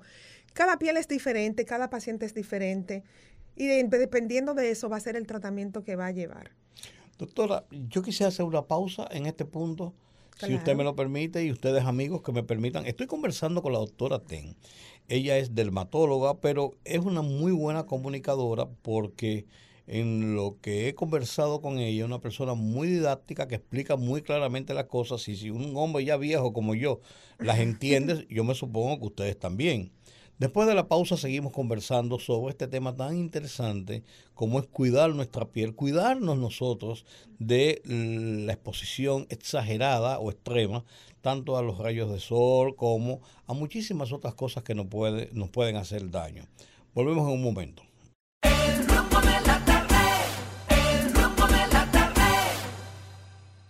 Qué bueno que continúan con nosotros aquí en Rumbo de la Tarde 98.5 FM, los poderosos Georgie Rodríguez, Olga, Almanzar, Sandy, Sandy Papo, como le dice don Georgie, Juan, em, Juan Manuel, un servidor Rudy González. Converso esta tarde con mucho placer con la doctora Ten. La doctora Ten es dermatóloga y nos está dando algunos tips de cómo cuidarnos principalmente en estos días, con tanto sol, eh, hay gente que se va a montar bicicleta y, se pasa en el mirador y qué bueno el ejercicio. Pero caramba, llega un momento donde usted se pasa una hora dando vueltas y sudado y todo y dice, pero ¿qué pasó? O se va a la piscina porque el ejercicio mejor es el de nadar, pero cuando viene a ver no se da cuenta de que ya lleva media hora, una hora allí en la piscina y hablando con los amigos y sale y toma el sol y cuando viene a ver, ahí, hay los, ahí están los problemas. Hablando de piscina, doctora Ten, hablando de piscina, los cloros, los ácidos, los eh, eh, elementos que se usan en la piscina para descontaminarla, para eh, eh, protegerlas de que no tengan virus, de este tipo de cosas. ¿Dónde están los niveles de protección? Porque cuando viene a ver, estamos, tenemos, nos estamos haciendo más daño que bien. Sí, el cloro en las piscinas da mucha eh, a pacientes dermatitis por contacto, o sea, como picazón, alergia. Sobre todo pacientes que tienen predisposición, o sea, pacientes que normalmente sufren de alergia. Hay una población eh, eh, numerosa que es asmática, que es sensible de piel. Entonces, ese tipo de paciente, el cloro, exponerse por largo periodo de tiempo, igual le puede dar alergia en la piel. ¿Cómo se va a manifestar? Se le va a poner la piel roja, reseca y va a comenzar a picar y puede detonarle hasta en una infección en la piel. Por eso tampoco es prudente como exponerse tanto tiempo en las piscinas, sobre todo por el, abuso del cloro. Como usted explicaba, para las los virus, las bacterias, pero entonces en la piel eso se repercute. E incluso, aunque usted no sufra de piel sensible ni de alergia, usted lo siente después de bañarse en la piscina por un largo periodo. La piel se le reseca, la piel le cambia porque eso altera el pH, la barrera normal de la piel que tenemos de defensa. Eso lo altera. Entonces, por eso no es bueno tampoco durar tanto tiempo eh, expuesto en piscina por el cloro. Uno, uno yo yendo a conversar, eh, uno a veces no entiende eh, cuán sensibles somos. O sea, cuánto debemos protegernos realmente. Nosotros creemos que somos Superman y que vamos para adelante. Y cuando nos vemos con el problema, entonces nos asustamos principalmente los hombres, que somos, todo el bocón es P. Eso, es así, eso es muchas cosas. Y cuando vemos la realidad, ahí no vamos al médico hasta que se nos, está cayendo la cabeza casi. Entonces, eh, en este tipo de cosas, por ejemplo, en, en situaciones como esta, precisamente que estamos hablando de algo que no tiene una manifestación orgánica como otras cosas, como otros padecimientos que le molestan, que dan dolor, como que lo va dejando pasar. Debe hacerse la persona un chequeo regular de su situación de piel. Claro, la piel es el órgano más grande del cuerpo. Claro. Y en ella se refleja. todo el cuerpo. Claro. Y en ella se reflejan un sinnúmero de enfermedades, no solamente de la piel. De hecho, hay muchas enfermedades internas que se reflejan en la piel. El paciente diabético, ciertas enfermedades dan mucha manifestación en piel. Sí. Sí. Entonces, eh, hay pacientes, obviamente, que tienen sus situaciones que deben acudir periódicamente, pero es lo que le decía. Lo ideal es que, aunque no tengamos situaciones una o dos veces al año, vayamos a que nos revisen. ¿Por qué? Porque todos tenemos lunares, todos tenemos manchas, todos necesitamos un cuidado de la piel, todos necesitamos un buen filtro solar, una buena crema hidratante en el rostro. Lo que pasa es que le digo, nosotros generalmente nos chequeamos cuando tenemos algo y como la piel no duele, por así decirlo. Sí, porque la mayoría de las patologías pasan como inadvertidas. Un ejemplo, eh, aquí es muy común que las personas tengan las uñas dañadas 20, 30 años y no pasa nada. Y eso es una enfermedad. Y va dañando las otras uñas. Pero generalmente las personas lo ven que no le duele y lo dejan al tiempo. Entonces así hay un sinnúmero de patologías, de enfermedades que las personas se van descuidando y a veces acuden y ya entonces el tratamiento es muy largo porque ya ha esperado demasiado tiempo en ir o se le complica con otras situaciones. Yo tenía una vez, ahora que usted habla de las uñas, en una de mis uñas y me dolía a veces y, la tenía como, como, como si estuviera medio manchada y eso. Entonces yo fui donde una podólogo se llama. Ah, ok. Ok, para, que me chequeara, no, no sabía que los dermatólogos tenían que ver con eso. Sí. Acudí a un centro de eso de... Y entonces me chequearon y me dijeron, son muchos años, me dijeron, bueno, mire, lo mejor de eso es retirarle la uña. No, no, yo dije, no, ¿cómo que retirarme la uña? Sí, es una cuestión de, eso se coge una semana después de su recuperación, usted, usted puso una chancleta cómoda y después usted verá que eso le va... No, no, no, espérate. Eso como que fueron palabras mayores. Eso me asustó. Claro, y no es la solución de ese problema. No, pero yo le, yo le cuento, entonces a veces uno dice, contrale, si yo voy, lo que me van a, me, van a hacer un tratamiento, me va a pasar algo que, va a ser peor. Y nosotros, como vuelvo y le digo, los somos. A veces la falta de educación. somos. No, pero el dermatólogo es el especialista que tiene que ver con el cuidado de la piel, pelo y uñas. ¿Ok? Ok. Es el especialista que tiene que ver con eso. En, en, el caso del hongo de las uñas, el tratamiento no es sacar la uña porque el hongo está debajo de la uña en la matriz. Entonces, de nada vale que usted saque la uña si cuando la uña salga de nuevo va a volver el hongo. ya en ese caso, nosotros hacemos cultivos, hacemos analítica y ya le ponemos un tratamiento y unas pastillas para que el hongo se pueda sanar. Ok, pero la verdad que me asustó en esa ocasión. Sí. Después yo me curé poniéndome unas gotitas de qué sé yo qué cosa, que alguien me dijo. Sí, porque era Ahí, ahí me, me, automediqué, doctora. Ah. digo porque Corrió con suerte que se sanó. Sí, porque me lo dijo una persona. Y entonces, no, entonces uno dice, una uña, eh, eso no me va a pasar Pero mire, realmente. Pero he oído que hay hasta cáncer de uña. Sí, hay melanoma en la uña, hay cáncer de uña. Y también es bueno, eh, como estamos educando a la población, porque los hongos son muy comunes, entonces a veces la gente lo deja al tiempo. Por un hongo en la uña me entra una infección, me puede una erisipela, me puede una celulitis en las, en las piernas. O sea que realmente es una enfermedad, es una puerta de entrada. Entonces es bueno que esas cosas no las dejemos al tiempo y que acudamos al especialista para recibir tratamiento. Y también evitamos que se nos dañen todas las uñas, porque también se pueden dañar las 20 uñas, claro. Por extensión va pasando a se Va pasando, claro. ¿Y esos hongos cómo se producen, doctora? Es verdad que, si uno se deja los, vamos a suponer los pies, y no se seca los pies cuando se baña, eso puede pasar. Alguien decía algo más con, con eso de los hongos, que se toman con algún tipo de, de, de, calzados o con ¿Cómo, cómo se toma eso? Hay varias causas.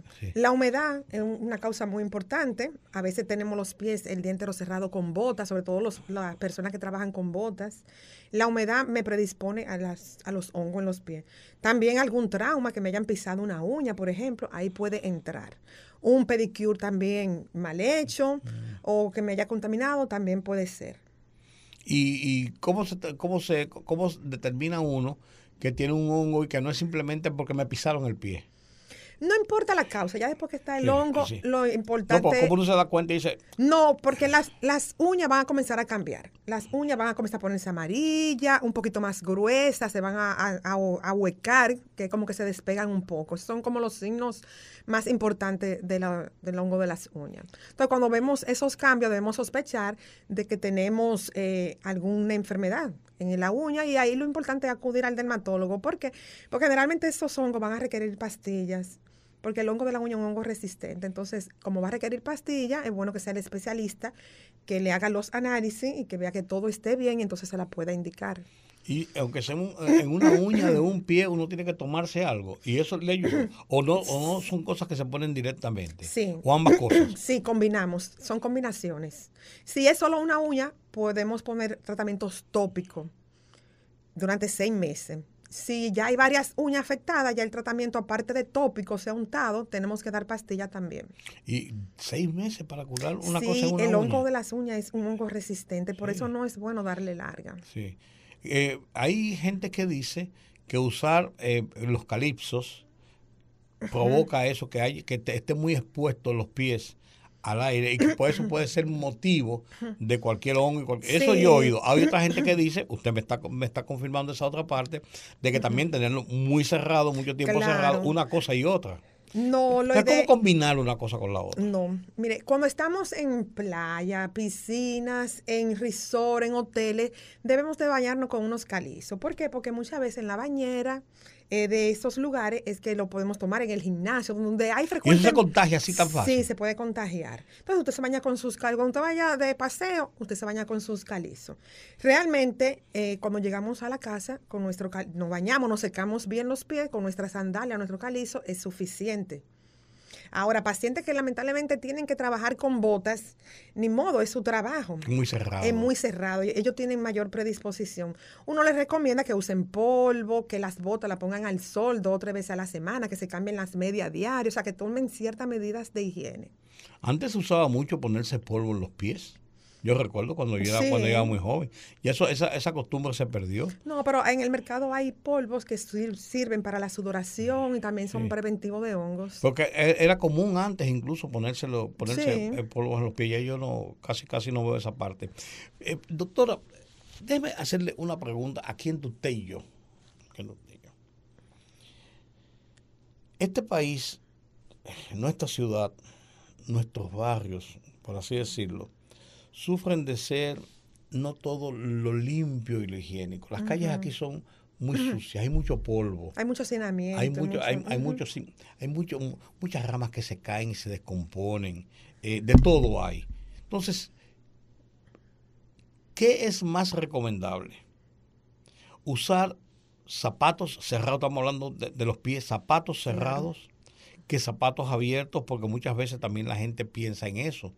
Eh, yo tuve una experiencia en Nueva York hace todos los años del mundo, yo estaba muy joven, estoy hablando de hace 40 eh, años, 30, 40 años, caminando en una calle de Nueva York, tenía una de esas chancletas que son, son como si fueran zapatos, pero son abiertas, como tejidas así abiertas, muy bonitas.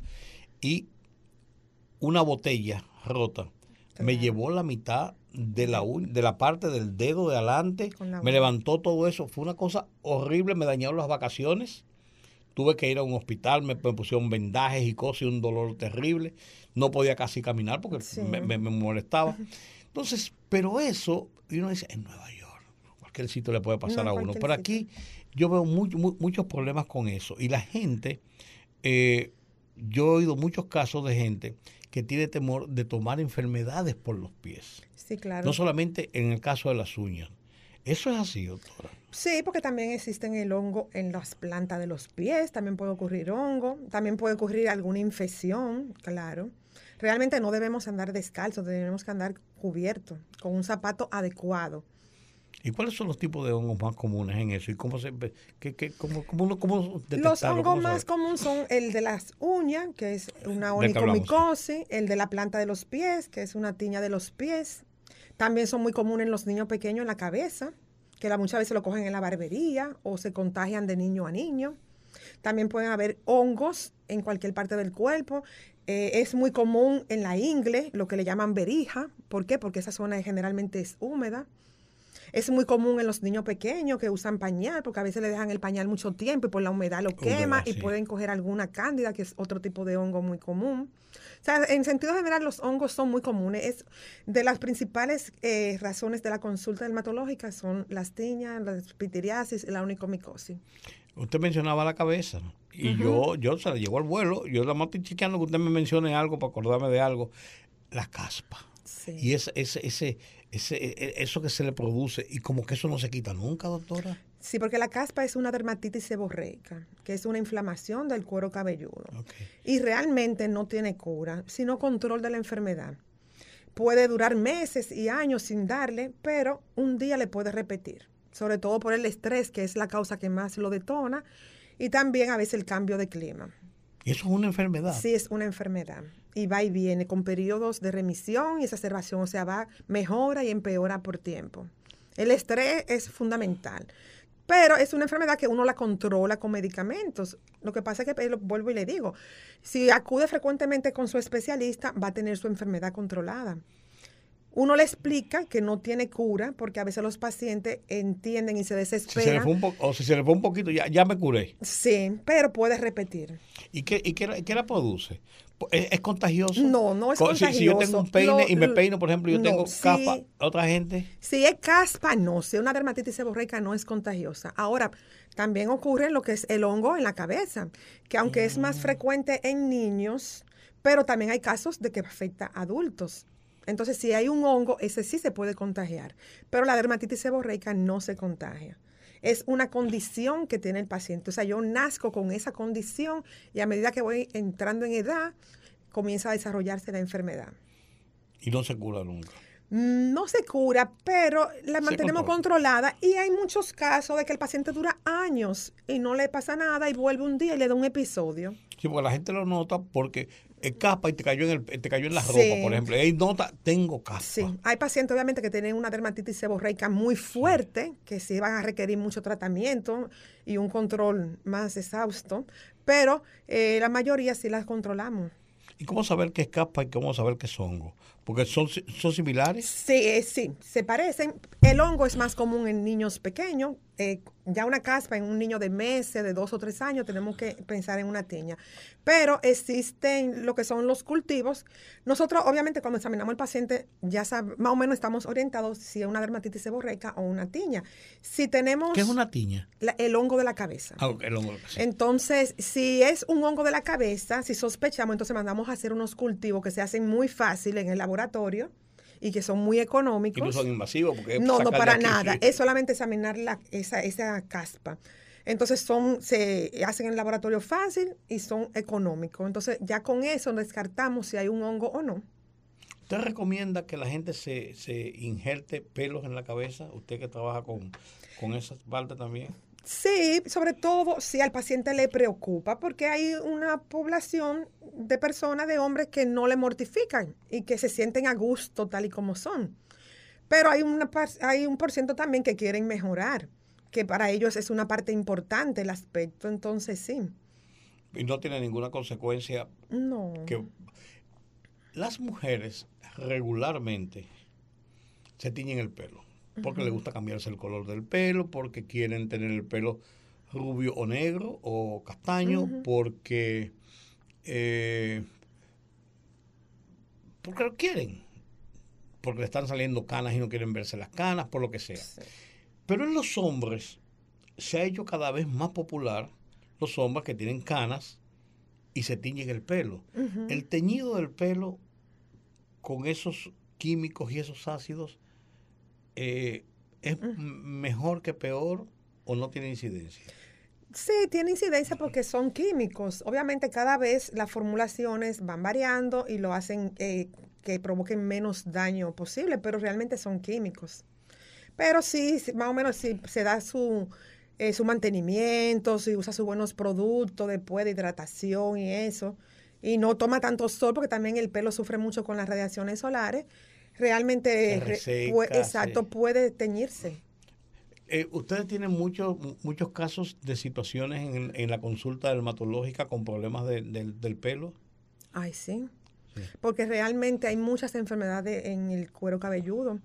Y también por el estilo de vida que llevamos y el estrés, hay muchas personas que están sufriendo de alopecia, calvicie, que es la caída del pelo y realmente eso es, preocupa mucho y acuden mucho por consulta. Volvemos a la playa la gente en la playa usa un sombrero, como usted dice, pero también usa una gorra. La gorra, con ese calor inmenso que hace, uno suda mucho. Y yo he oído decir que la sudoración en la cabeza es causa de provocar o acelerar eh, la calvicie, la caída del pelo y provocar algunos problemas, o no es así. No, no es así. Realmente la calvicie está determinada mucho por la genética y el estilo de vida y el estrés. No es que porque usted vaya a la playa y de repente decida ponerse una cachucha que uno lo recomienda para evitar las radiaciones. Es mejor protegerse de la radiación. Es mejor protegerse, exacto, porque tampoco usted va a la playa a diario. No, no, claro. Pero realmente la, la, eh, la calvicie tiene una base genética. Es que los, los folículos del cuero cabelludo son atacados y el pelo se cae.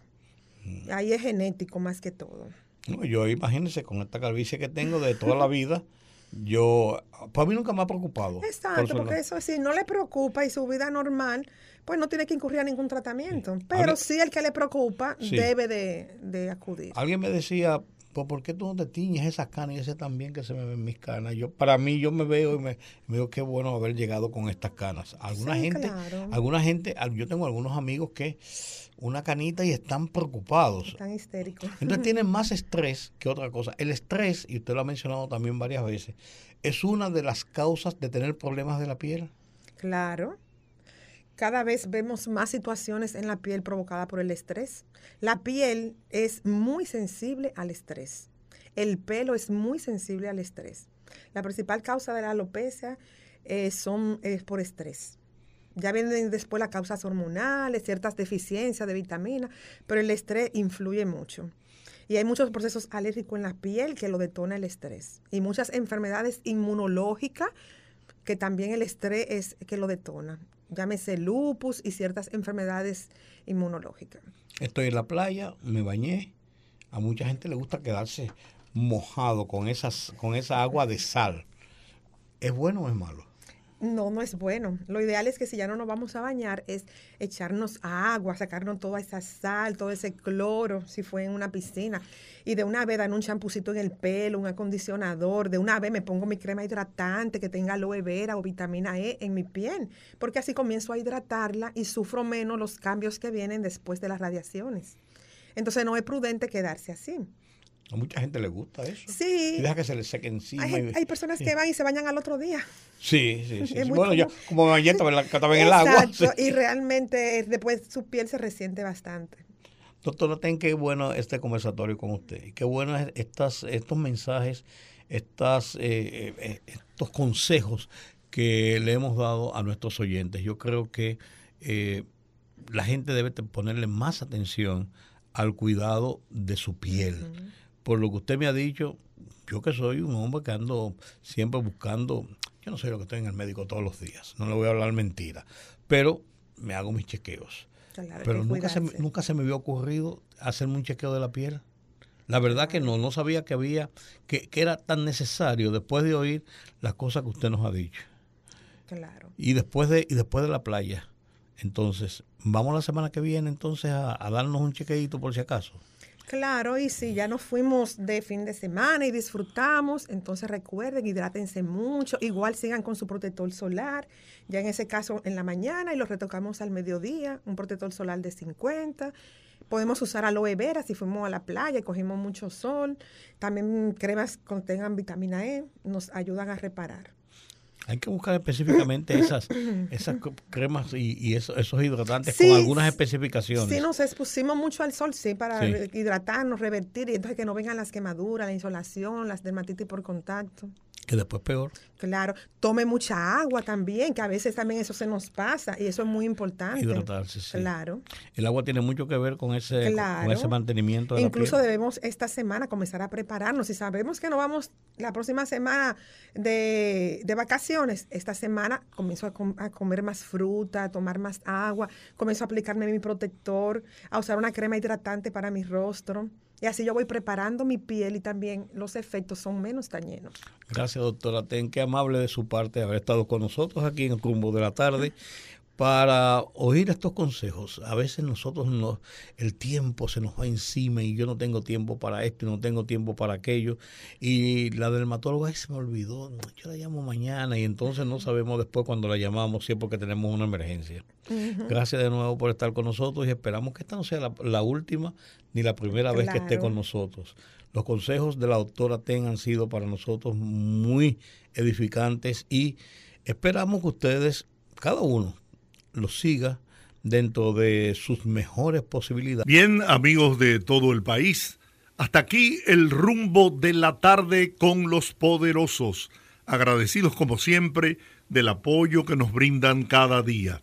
Invitarlos para que nos encontremos mañana a las 5 de la tarde por rumba 98.5 FM en la capital dominicana y Premium 101.1 FM en Santiago para toda la región del Cibao. Rumba 98.5, una emisora RCC Media.